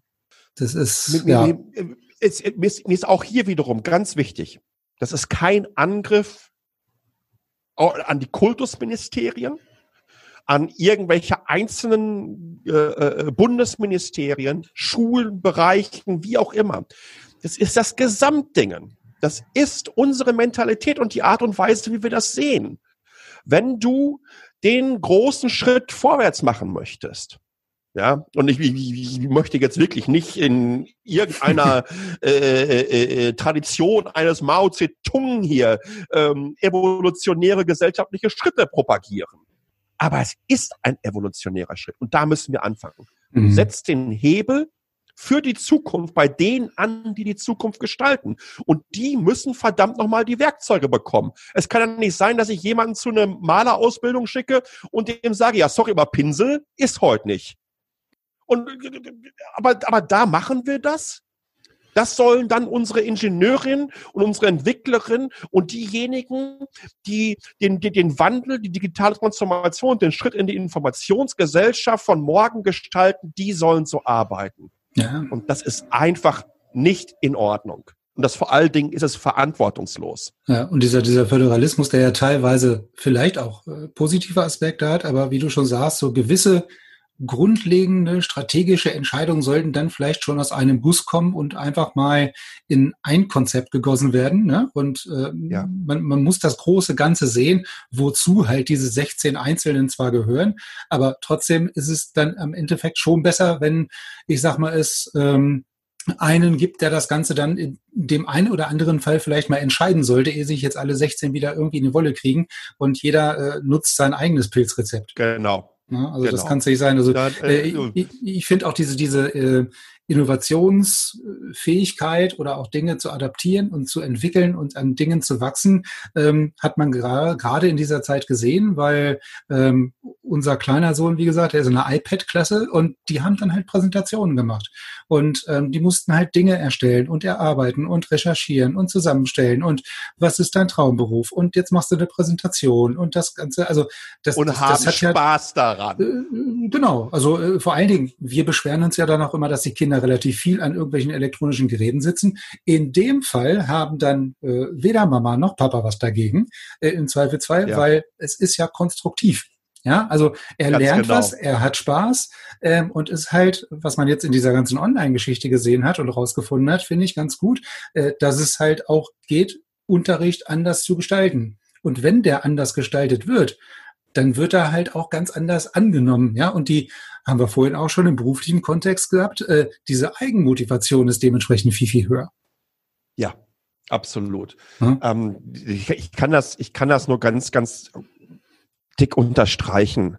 Ähm, es gibt so viele tolle Initiativen ähm, in, in, in diesem Land. Ähm, wenn ich mir anschaue, was unter dem Hashtag Twitter Lehrerzimmer äh, auf Twitter seit vielen, vielen Jahren läuft, wie viele motivierte Lehrkräfte es da gibt, die wollen, ja, ähm, für die es äh, ja eine Lebensaufgabe ist, diesen Beruf mit Leben zu, zu füllen.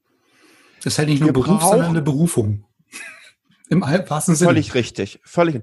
Ich, ich, ich bin nach wie vor übrigens der Auffassung, dass ähm, dass, dass, dass Lehrkräfte ähm, die bestbezahltesten Menschen in einer Gesellschaft sein müssen. Ja. Und äh, die am besten ausgebildeten und die vor allen Dingen am besten auch ausgefilterten in Bezug darauf, wie Menschenführung, äh, wie, wie rhetorisch, wie empathisch sie sind und wie bereit sie sind, sich auch kontinuierlich fortzubilden. Ja. Ähm, das, das ist äh, ich, ich, nochmal, ich glaube, das sagt eine ganze Menge über eine Gesellschaft aus, wie sie mit ihrem Bildungssystem umgeht, wie sie mit den Menschen umgeht, äh, die darin arbeiten und wie sie diese entlohnt und wertschätzt. Mhm. Ja, also es ist ja meistens ähm, nicht nur in dem Lehrerbuch, sondern überall, wo du irgendwie mit Erziehung oder mit, mit Wissen vermitteln zu tun hast. Das kenne ich jetzt beispielsweise auf dem, ähm, mehr aus dem Sportbereich sozusagen als, als Trainer. Ne? Das, das ist, wird halt sehr, sehr gerne unterschätzt. Ja? Und auch mhm. ähm, nicht dementsprechend, äh, naja, wie soll ich sagen, gewürdigt in vielen Fällen, ähm, dass man bringt den Kindern ja nicht nur das eine bei, sondern was wir auch wiederum vorhin schon hatten, ähm, ein vernünftiges Miteinander. Ja, also es, ja. sind ja nicht nur die die Hard Facts, ne? Und die die die, die äh, keine Ahnung. In, in unserem Fall, wie schwimme ich richtig, wie schwimme ich schnell, wie fange ich einen Ball und wie schieße ich, sondern es sind ja auch noch dann ja. dieses Miteinander und diese sozialen Kompetenzen. Äh, und da ähm, wird das in beiden Fällen, sowohl beim Lehrer als auch irgendwo als ehrenamtlicher Trainer ähm, oder als Funktionär oder Betreuer oder weiß ich nicht was, selten so geschätzt, wie es eigentlich sein sollte. Genau. Und da ergänzen die, die äh, beiden Felder sich sehr gut.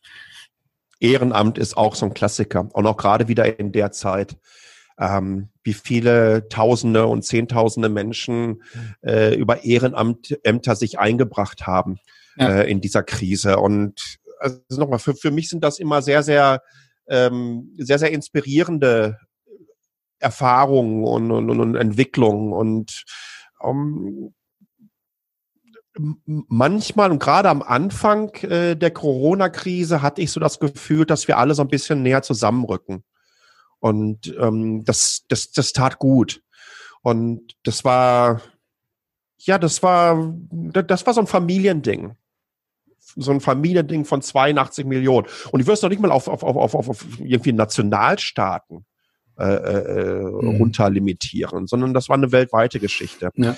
Ähm, ich glaube, in den letzten Wochen und sag mal so zwei, drei Monaten habe ich das Gefühl, dass es uns zum Teil noch extremer auseinanderdriften lässt Und ich, ich hoffe, dass wir, dass wir da das Steuer umlegen können. Hm, naja, auseinander Ich meine, ich gefühlt kommt jetzt halt ähm, na, durch diese Aluhutträger, die wir vorhin schon ähm, erwähnt haben, auch so ein Stück weit gefühlt zum Keil wieder dazwischen. Mhm. Der der das Ganze wieder so ein bisschen auseinander dividieren lässt. Ähm, da gebe ich dir recht. Ähm, die, die, die Gefahr ist im Moment wirklich, äh, sage ich mal, durch gewisse Entscheidungen und aber auch halt durch Entwicklung, ähm, die man gar nicht aktiv beeinflussen kann, natürlich gegeben, dass da halt so ein Keil zwischengetrieben wird genau. wieder. Ne? Und dass dieses ja. ähm, am Anfang, wir wachsen alle zusammen, dass dann jetzt ähm, irgendwelche ignoranten Aluhutträger, Bedenkenträger oder Verschwörungstheoretiker ähm, kommen und da halt selbst in der in der Minderheit ähm, wie so eine kleine Fangruppierung beim Fußball, dann das Ganze irgendwie äh, in so ein negatives Licht stellen. Ja, obwohl alles eigentlich zu 95 Prozent positiv ist. Und dann kommen halt so fünf Prozent Idioten an ähm, und, und stellen das irgendwie alles in Frage und ähm, kriegen dann halt, verpassen dem Ganzen so einen negativen Touch. Und das ist halt das Schade, also das, das, das Blöde an der Geschichte, ne?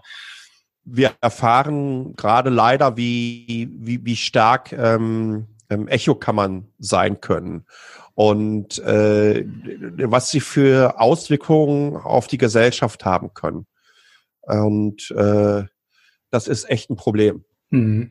Ähm, vielleicht, wir, wir haben eben ja den Herrn Mast schon angesprochen. Wenn wir jetzt noch mal auf das Thema Automobil, Automobilhersteller, mhm. auch dieses ganze Thema ähm, Elektrofahrzeuge, ähm, E-Automobile gehen.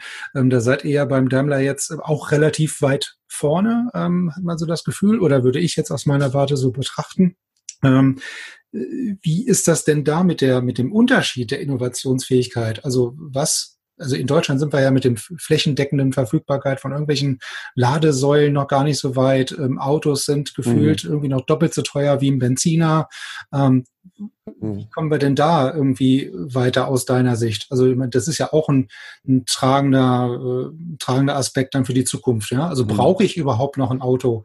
Ähm, diese Carsharing-Dienste äh, sprießen ähm, zusammen mit den Elektroautos irgendwie gefühlt aus dem Boden. Jeder kauft sich irgendwie mhm. einen E-Scooter, ähm, ein E-Bike und alles hat irgendwie was mit E. Ja, also Auto mhm. persönlich in der Großstadt brauche ich ja gar nicht mehr. Ja? ja, ist ein guter Punkt. Also ich würde jetzt nicht sagen, dass wir eine, eine marktführende Position im EV-Bereich haben. Ähm, ich glaube aber, wir haben eine durchaus, also eine Pionierfunktion, wenn wir uns die Gesamtgeschichte von Elektromobilität anschauen. Ähm, du konntest schon vor 120 Jahren äh, durch Berlin äh, elektrische äh, Mercedes äh, Feuerwehrpritschenwagen sehen, ja. Und äh, der Smart ist ähm, seit 2007 äh, in Serienproduktion als EV und ist die erste Marke, die als, wo, wo es auch Verbrennermodelle äh, gab, äh, die gesagt hat, nee, wir stellen jetzt keine Verbrenner mehr her. Also seit diesem Jahr werden nur noch äh, voll elektrische Smarts hergestellt. Ähm, wir erleben jetzt, äh, glaube ich, ein, ein, etwas anderes Momentum.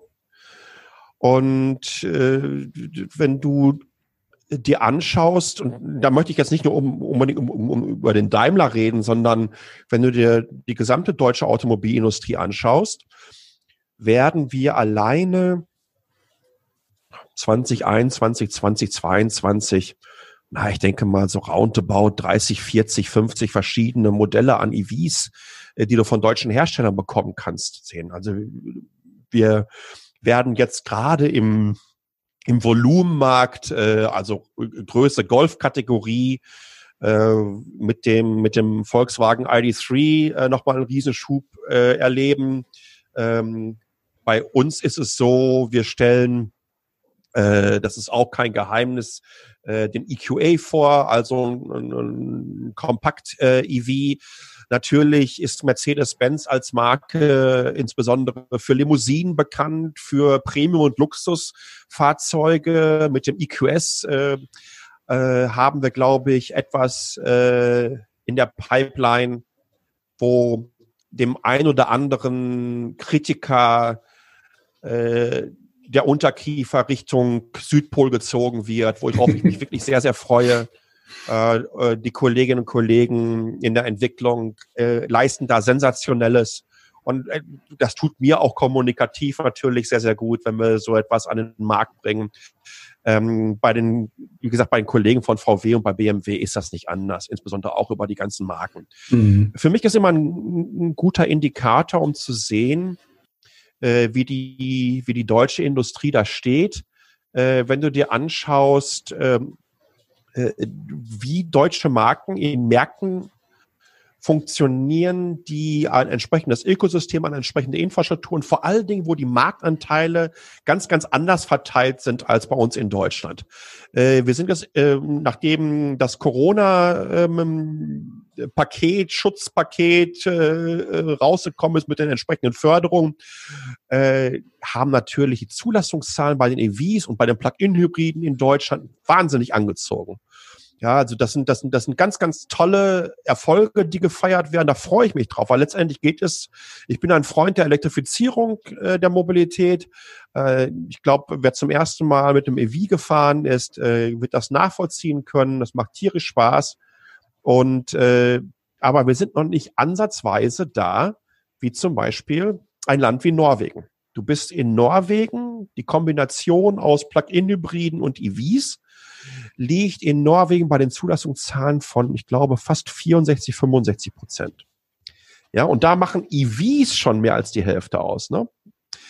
Ähm, wenn du das anschaust und du guckst dir an, was sind die Marken, die am meisten gekauft werden in Norwegen, dann steht auf Nummer eins der Nissan Leaf, auf Nummer zwei der E-Golf und auf Nummer drei der BMW i3.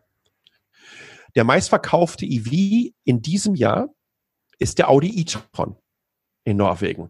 Ähm, der Mercedes EQC, der einen eher suboptimalen Start für unsere Marke, glaube ich, hatte, und dafür auch viel Häme sich anhören muss. Kritik bin ich immer übrigens super mit dabei.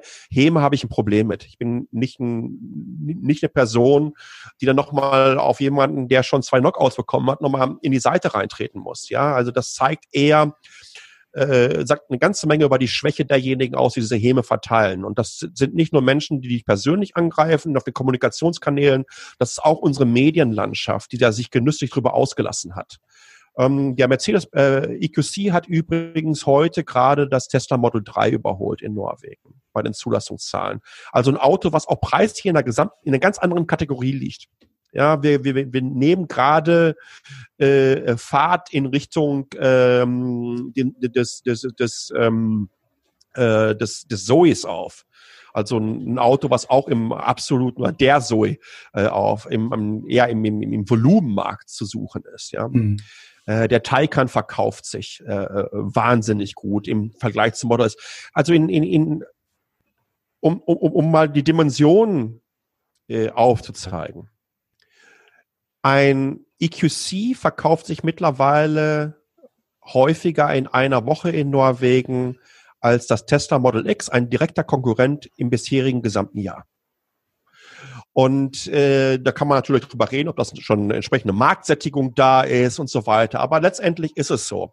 Ich glaube, dass die deutschen Hersteller da wirklich äh, tolle Karten haben. Im Premium-Bereich gibt es einen Grund dafür, dass deutsche Marken 85 Prozent des globalen äh, Marktes mhm. äh, für sich beanspruchen. Das hat eine ganze Menge damit zu tun, dass ein Wettbewerb bei uns herrscht, ähm, dass eine entsprechende Fertigungsqualität gibt, ja, dass wir ähm, ein, ein, wenn du ein Auto für viel Geld kaufst, ja, und, und, du bist beim Händler und du machst die Tür zu zum allerersten Mal und fährst vom Händlerhof und dieses Gefühl hast und denkst so, boah, das ist jetzt meiner, da habe ich jetzt vielleicht äh, wahnsinnig lange drauf äh, hingearbeitet und den werde ich jetzt über x Jahre fahren.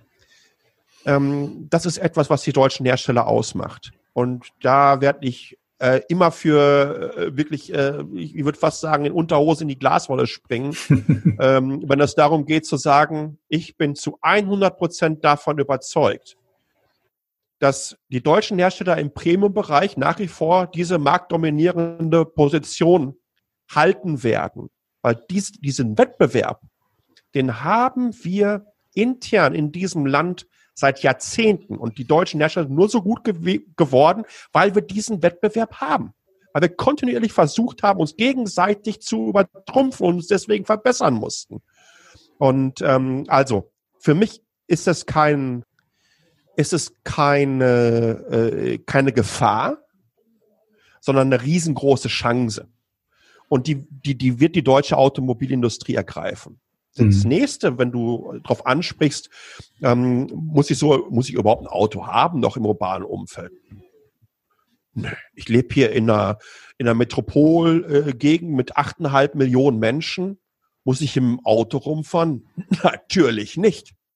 Ich bin hier mit, mit, mit, mit, mit Bus und Bahn in jeglicher Form schneller unterwegs, günstiger unterwegs, entspannter unterwegs und kann noch was machen. Ja, ähm, möchte ich aber rausfahren.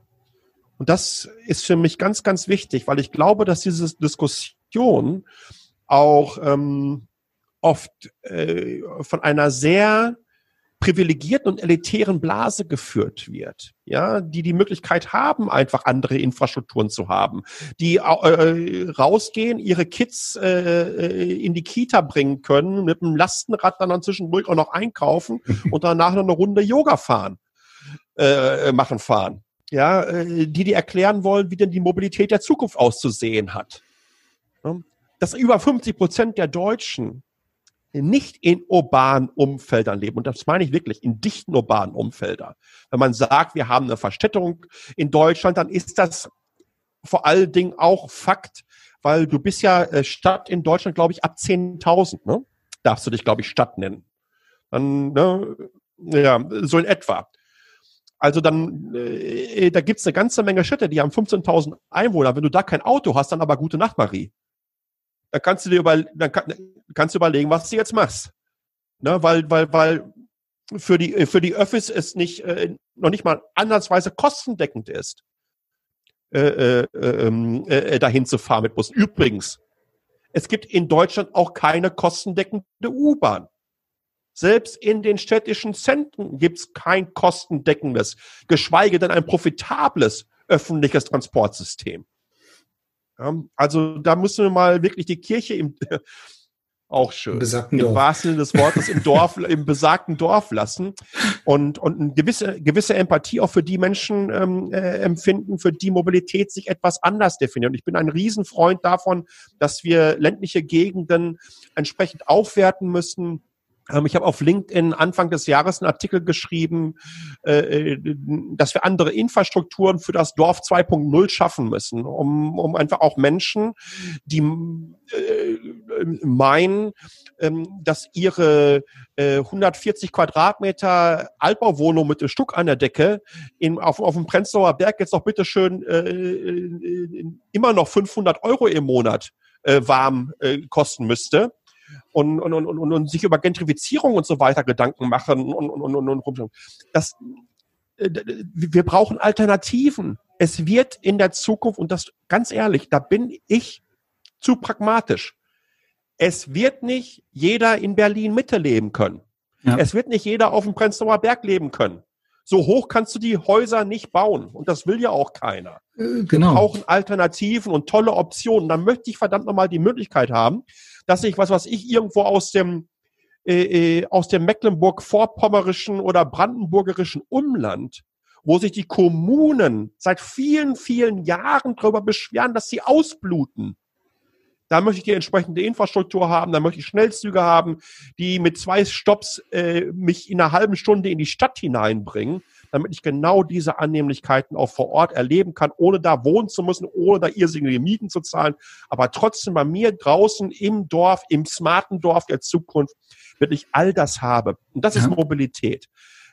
Es hat eine ganze Menge mit, und vor allen Dingen, es hat eine ganze Menge mit einer mit, mit, mit einer mit einer holistischen äh, mit einer holistischen Herangehensweise zu tun. Ja, äh, die die die die die diversen Verkehrsverbünde, die die die Mobilitätsdienstleister, die es in Deutschland gibt. Es gibt tolle Mobilitätsdienstleister. Das Joint Venture von, von, von BMW und Daimler alleine hat über 80 Millionen Kunden.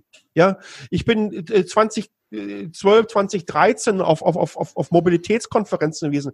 Da haben sie dir was erzählt über, über, über ähm, ähm, Car Ownership of the Future. Und dann denke ich mir, meine Güte, 2007 hat, hat Car2Go in Ulm, ist in die Pilotphase gegangen. Was, was, was wollt ihr mir denn jetzt hier erzählen? Wart ihr irgendwie auf so einer Tiefseetauchfahrt oder was? Ja, also es ist, hier ist eine Menge angestoßen worden und auch schon sehr, sehr früh. Aber wir müssen wegkommen von diesem verdammt nochmal Inseldenken. Vielleicht ist es ja auch genau die Geschichte, die wir gerade schon über Föderalismus abgehakt haben, dass es so, äh, dass wir konditioniert sind in diesen Blasen. Ja? Wir müssen die Möglichkeit haben, dass neue Ideen, neue Services, insbesondere im Mobilitätsbereich, einfach auch sagen können, hey, Kommune XY, wo ist denn hier deine, deine offene API, wo ich mit meinem Service andocken kann? Mhm. Dass wir uns gegenseitig Kundinnen und Kunden zuschieben können und für die ein besseres, allumfassenderes und vor allen Dingen barrierefreies Mobilitätserlebnis, was viel, viel individueller abgebildet werden kann, als das, was wir hier einzeln schaffen können damit wir genau denen das liefern können. Ja? Ja. Und das ärgert, das, das, das ärgert mich übrigens, dass es hier nach wie vor für privatwirtschaftliche, für Start-ups, äh, für Menschen, die einfach tolle Ideen haben, nicht ganz so einfach ist, hier in den öffentlichen, in die öffentlichen, mit der öffentlichen Hand sich überhaupt auszutauschen um hier einfach äh, Fortschritt zu schaffen. Mhm. Ja, das sind natürlich viele, äh, ich sag mal, viele Einflussfaktoren, ne, die, die du jetzt auch schon, schon genannt hast. Ich meine, wenn, wenn ich jetzt äh, in Hannover in die Stadt fahre, da fahre ich fast, äh, ja, ich kann mich 24 Stunden ins Parkhaus stellen, wenn ich mit dem Auto in die Stadt fahre, als wenn ich zu zweit mit der Bahn in die Stadt fahre, weil die, weil die Fahrkarte so teuer ist, beispielsweise, ja. Ähm, es gibt äh, Mobilitätskonzepte mit, mit Moja beispielsweise von, von Volkswagen, die in Hannover und Hamburg ja relativ groß sind Hammer. und seit, seit heute auch äh, in Hannover, wo das Projekt ja de, de, äh, gebo also getestet wurde, nachdem es dann in Hamburg live gegangen ist. Jetzt fahren sie in Hannover auch alle elektrisch. Ja. Also von daher äh, ja. großes Kino benutze ich sehr, sehr gerne. Aber auch da am Anfang das Problem, äh, wenn du weiter draußen wohnst, wo im Grunde genommen dann die Straßenbahn oder der Bus um 22 Uhr nicht mehr fährt, wo du so einen Dienst brauchst, der fährt ja. gar nicht bis dahin. Ja, also dieses, dieses Aktions, der Aktionsradius von so einem Ding oder von so einem Mobilitätsservice wie Moja beispielsweise am Anfang äh, oder auch mit den ganzen E-Scootern, die beschränken sich natürlich dann auf die Bereiche, wo ich möglichst viele Kunden abgreifen kann. Ja, klar. Ja, und der, der Grundgedanke klar. dahinter eigentlich, die Leute von außerhalb, die sich dann quasi die Stadtwohnung auf dem Prenzlauer Berg nicht mehr leisten können äh, oder in Hannover Kirchrode, äh, die abzuholen, ja, die, das, das ist gar nicht äh, ich weiß nicht, ob das am Anfang vergessen wurde oder halt der, der Einfachheit geschuldet, diesen Service an, an Dienst äh, an den Mann zu bringen oder an den Staat zu bekommen. Ja. ja aber der, der wird ganz, dann ganz genau. völlig, völlig vergessen. Ja? Also da, wo der Dienst notwendig ist, da fährt er nicht, weil ich mich nur in der Stadt bewege, wo nachts um drei dann auch keiner mehr ist. Übrigens, du hast gerade ein ganz, ganz wunderbares Beispiel dafür geliefert, ähm, warum ich halt ähm, so optimistisch bin. Und das nicht nur im, im, im klassischen Kernprodukt von den deutschen Automobilmarken, sondern auch in den Mobilitätsbereichen. Das ist dieser Wettbewerb, ja. Ich werde also nicht den Tag, äh, nie den Tag vergessen und ich kenne unsere, ähm, ähm wir haben Bärkönig und SBB Flex, na, das sind also diese, diese, diese Moja-Wettbewerber, diese regionalen. Ähm, ich werde den Tag einfach nicht vergessen, wo ich zum ersten Mal mit Moja in Hamburg gefahren bin. Ja, und dann habe ich unseren Kollegen von Movil damals gesagt, ey Freunde, setzt euch mal bitte in das Dingen rein. Fahrt doch mal bitte wie nach geil Hamburg. ist das denn, was, wie, wie geil ist das denn, was Volkswagen da gemacht hat? Ja, und, und, und, und damit meine ich nicht nur alleine die Plattform, eine dedizierte Plattform zu haben bezüglich der Fahrzeuge, sondern was mich am meisten beeindruckt hat bei Moja, waren die Fahrerinnen und Fahrer. Weil mhm. die haben da alle Corporate Influencer reingepackt. Das waren alles verdammt nochmal nette Menschen, äh, äh, die ich da erlebt habe, die nicht aufdringlich waren, aber ein Interesse hatten, ähm, äh, ja, mit, mit, mit, mit dir sich auch auszutauschen. Und wie gesagt, nicht aufdringlich, sondern nett und, und, und, und, und auch entsprechend geschult. Die wussten genau Bescheid, was, wo, wie ihre Plattform kann und was sie machen. Und das waren so richtig tolle Markenbotschafter. Ähm, das war, das war eines im, im, im Bezug auf Mobilität, ehrlich gesagt, eines der herausragendsten Erlebnisse, was ich in den letzten Jahren hatte. Das war die menschliche Erfahrung, ähm, ähm, dieser Plattform, die da geschaffen wurde. Und ähm, das hat, das, das fand ich ganz, ganz toll. Und wie gesagt, das habe ich auch sofort weitergegeben. Und ich sage, ihr müsst es machen, da müsst, da, da, da sind wir nicht so gut. da müssen Sorry. wir nachziehen. Ja, ähm, da müssen wir nachziehen. Und, und, und, und, und, und wisst ihr was? Das ist ja überhaupt nicht schlimm. Nein, das ist gut, weil dadurch werden wir viel, viel besser werden. Hm. Ja, wir werden genauso gut werden. Und wie toll ist es denn für unsere Kundinnen und Kunden unserer Services?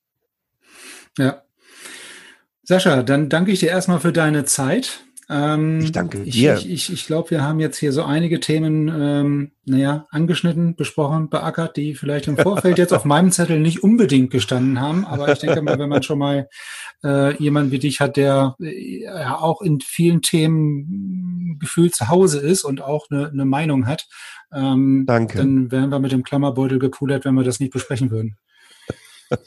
ja. Also von daher ho hoffe ich, dass wir uns das, nächste Mal vielleicht, also Cebit gibt's ja nicht mehr, ähm, dass wir uns zumindest äh, irgendwie vor Ort mal oder in Deutschland das nächste Mal, zu, ich wollte gerade sagen, zum Tischtennis wiedersehen. äh, also wenn der Andi, wenn der Andi Lenz ich vermisse, das hört, ich vermisse das sehr. Ich ja. vermisse das sehr. Da, da ist, da ist, da ist, äh, da ist was verloren gegangen. Und zwar, da ist Kultur verloren gegangen ja. äh, durch die Cebit. Empfindest du das wirklich ähm, so? Also das ist wirklich so ein, ja, so, weil es gibt absolut. ja genau, mindestens genauso viele Stimmen, die sagen, ja, alles Schnee von gestern.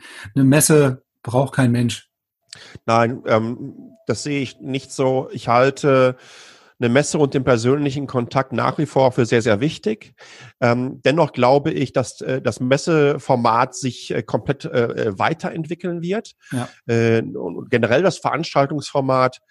Aber ich möchte es wirklich nicht missen, dass wir äh, die Möglichkeit haben, immer noch in persönlichen Austausch zu gehen, ähm, Menschen kennenzulernen, ähm, auch mal so, ähm, weißt du, durch, durch, durch, durch Hallen ohne Ziel zu, also ohne selb, selbst gestecktes Ziel ja. schlendern zu können. Und das konnte und, man ja sehr und, gut. Und Dinge zu entdecken. Das, das, das, konnte man da sehr gut.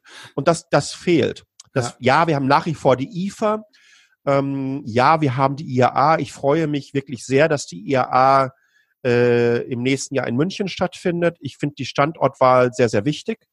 Äh, ich glaube, dass es auch der richtige Standort ist für die IAA. Ähm, ich glaube auch, dass das Konzept der zukünftigen IAA das richtige Konzept ist. Aber wir brauchen, wir brauchen diese Begegnungs das hört sich fast an wie auf dem evangelischen Kirchentag. Äh, wir brauchen diese, äh, diese Stätten der Begegnung, ähm, weil wir sind soziale Wesen. Das darf man nie vergessen. Und im ja. direkten Austausch, insbesondere wenn vielleicht noch zwei, drei andere dazukommen, äh, die aus völlig anderen äh, äh, Himmelsrichtungen, völlig andere Perspektiven haben, das hat eine ganz andere Dynamik, als ja. wenn du einen Zoom-Call aufsetzt und sagst, aber ah, ich weiß gar nicht mehr, wen ich einladen soll. Wer kann denn hier noch in irgendeiner Art und Weise was Sinnvolles zu der Party beitragen? Äh, und das, das brauchen wir. Wir brauchen ja. Wissenspartys. Ja, und, und diese, dieses wirkliche Treffen vor Ort und physische Treffen, das, das, also ist ja auch das, was ähm, ja, Beratungsunternehmen oder Agenturen oder Leute, die sich halt mit diesen digitalen Arbeitsplatzkonzepten auskennen, was ja Unternehmen auch schon feststellen, dass äh, solche Mi äh, Tools wie Teams oder Zoom oder äh, keine Ahnung, welche Zusammenarbeitsplattform äh, die einzelnen Unternehmen daneben, die werden nie das persönliche Treffen ja. wirklich ersetzen. Ja, es soll äh, eine Ergänzung, Ergänzung sein und nicht irgendwie das, äh, die, die, die, die Veranstaltung vor Ort ersetzen, weil die hat immer noch ganz andere ähm, ja, Beweggründe und ganz, einen ganz anderen Charakter. Aber es ist halt eine Ergänzung. Ne? Und so sollte das halt auch ganz im genau. elektronischen genau. Sinne eine gute Ergänzung. Werden. Ja, auf jeden Fall. Wir, wir, können, wir, wir können vielleicht ein bisschen was wegnehmen von dem traditionellen Althergebracht und dadurch auch effizienter werden. Ja. Insbesondere kann die Ergänzung äh, zu wahnsinnig viele zusätzliche Features und Möglichkeiten äh, ähm, dir schaffen. Aber das muss getan werden und mal, ich, ich kann es immer nur wiederholen. Ähm, das Dingen wird noch einige Zeit so weitergehen, bis wir hier äh, äh, einen, einen Impfstoff haben, wird, werden wir nicht zu diesem neuen Normal zurückkehren können. Und das müssen wir begreifen. Und ich hoffe, also je schneller wir das gesamtgesellschaftlich begreifen und das vor allen Dingen in den verschiedenen Branchen und Industrien, umso schneller können wir viel, viel gestärkter raus und, und, und übrigens Wettbewerbsvorteile dadurch auch schaffen für den Standort wieder. Da bin ich einfach kompletter Lo äh, Lokal Lokallobbyist und Patriot. Absolut, ja. absolut. Wenn es in einer gewissen Art und Weise was mit Patriotismus äh, rangebracht wird, dann sage ich, ja, ich bin Lokalpatriot. Auf jeden Fall. Ne? Ich weiß, also der Standort Deutschland ist mir wichtig, gar keine Frage. Aber ich, äh, wie gesagt, ich, ich, ich, ich weiß eher, was in Gelsenkirchen, Dortmund äh, und, und, und, und, und Terne und Wanne Eickel abläuft, als was, was ich in, in, in, in Rating ja, und, und, und da, da, da sprechen die schon anders. Obwohl das irgendwie nur 50 Kilometer, 50 Kilometer in, in ähm, Richtung äh, Südwesten äh, geht. Ja. Also, ne, also ich, ich, ich bin da, ich bin da wirklich so, äh, so, so, so, so Mikro, vom, vom, vom Mikrolokalpatrioten bis Standortlobbyist. Ähm, ist dann so, ist dann so mein Ding. Wird alles abgedeckt. Sehr schön. Naja, dann, wie gesagt, also wir, wir, wir werden den äh, Weg bestimmt noch mal irgendwie, wenn du wieder den Weg nach Deutschland gefunden hast, noch mal zu irgendeiner äh, wirklich physischen Verabredung. Ganz nutzen. sicher. Also da bin ich äh, bin sicher. ich sehr optimistisch. Also wenn es Hannover ist, dann habe ich da am wenigsten Probleme mit. Äh, wie gesagt, wir können bestimmt bei den Jungs und Mädels von T3N mal die Tischtennisblätter ausleihen. Ja, das sollten wir tun. Andreas. Ist klar, Sascha. Dann danke ich dir erstmal. Ähm, ich danke dir. Und, ähm, genau. Wir hören und sehen uns dann das Klassiker, nächste Mal bleib gesund. Ja, äh, genau, ja. bleib gesund und äh, wir sehen uns in alter Frische. Super, ich wünsche dir was. Ja, danke jo, dir. dir Ciao. Ja, das war sie auch schon wieder, die siebte Episode des EP Digital Workplace Podcastes. Ich hoffe, für euch war es genauso spannend und interessant wie für mich während des Gesprächs mit Sascha. Vielen Dank, Sascha, nochmal für deine spannenden Insights, nicht nur in die tägliche Arbeit des Head of Digital Transformation bei der Daimler AG, sondern auch äh, ja, bezüglich der ganzen Themen, äh, die wir gestriffen haben zum Thema Digitalisierung. Hier im Podcast geht es dann in 14 Tagen mit dem nächsten Gesprächspartner weiter. Bleibt gespannt, wer es sein wird. Wir werden euch natürlich rechtzeitig vorab vorab äh, informieren. Bis dahin bleibt gesund. Ciao, tschüss aus Hannover.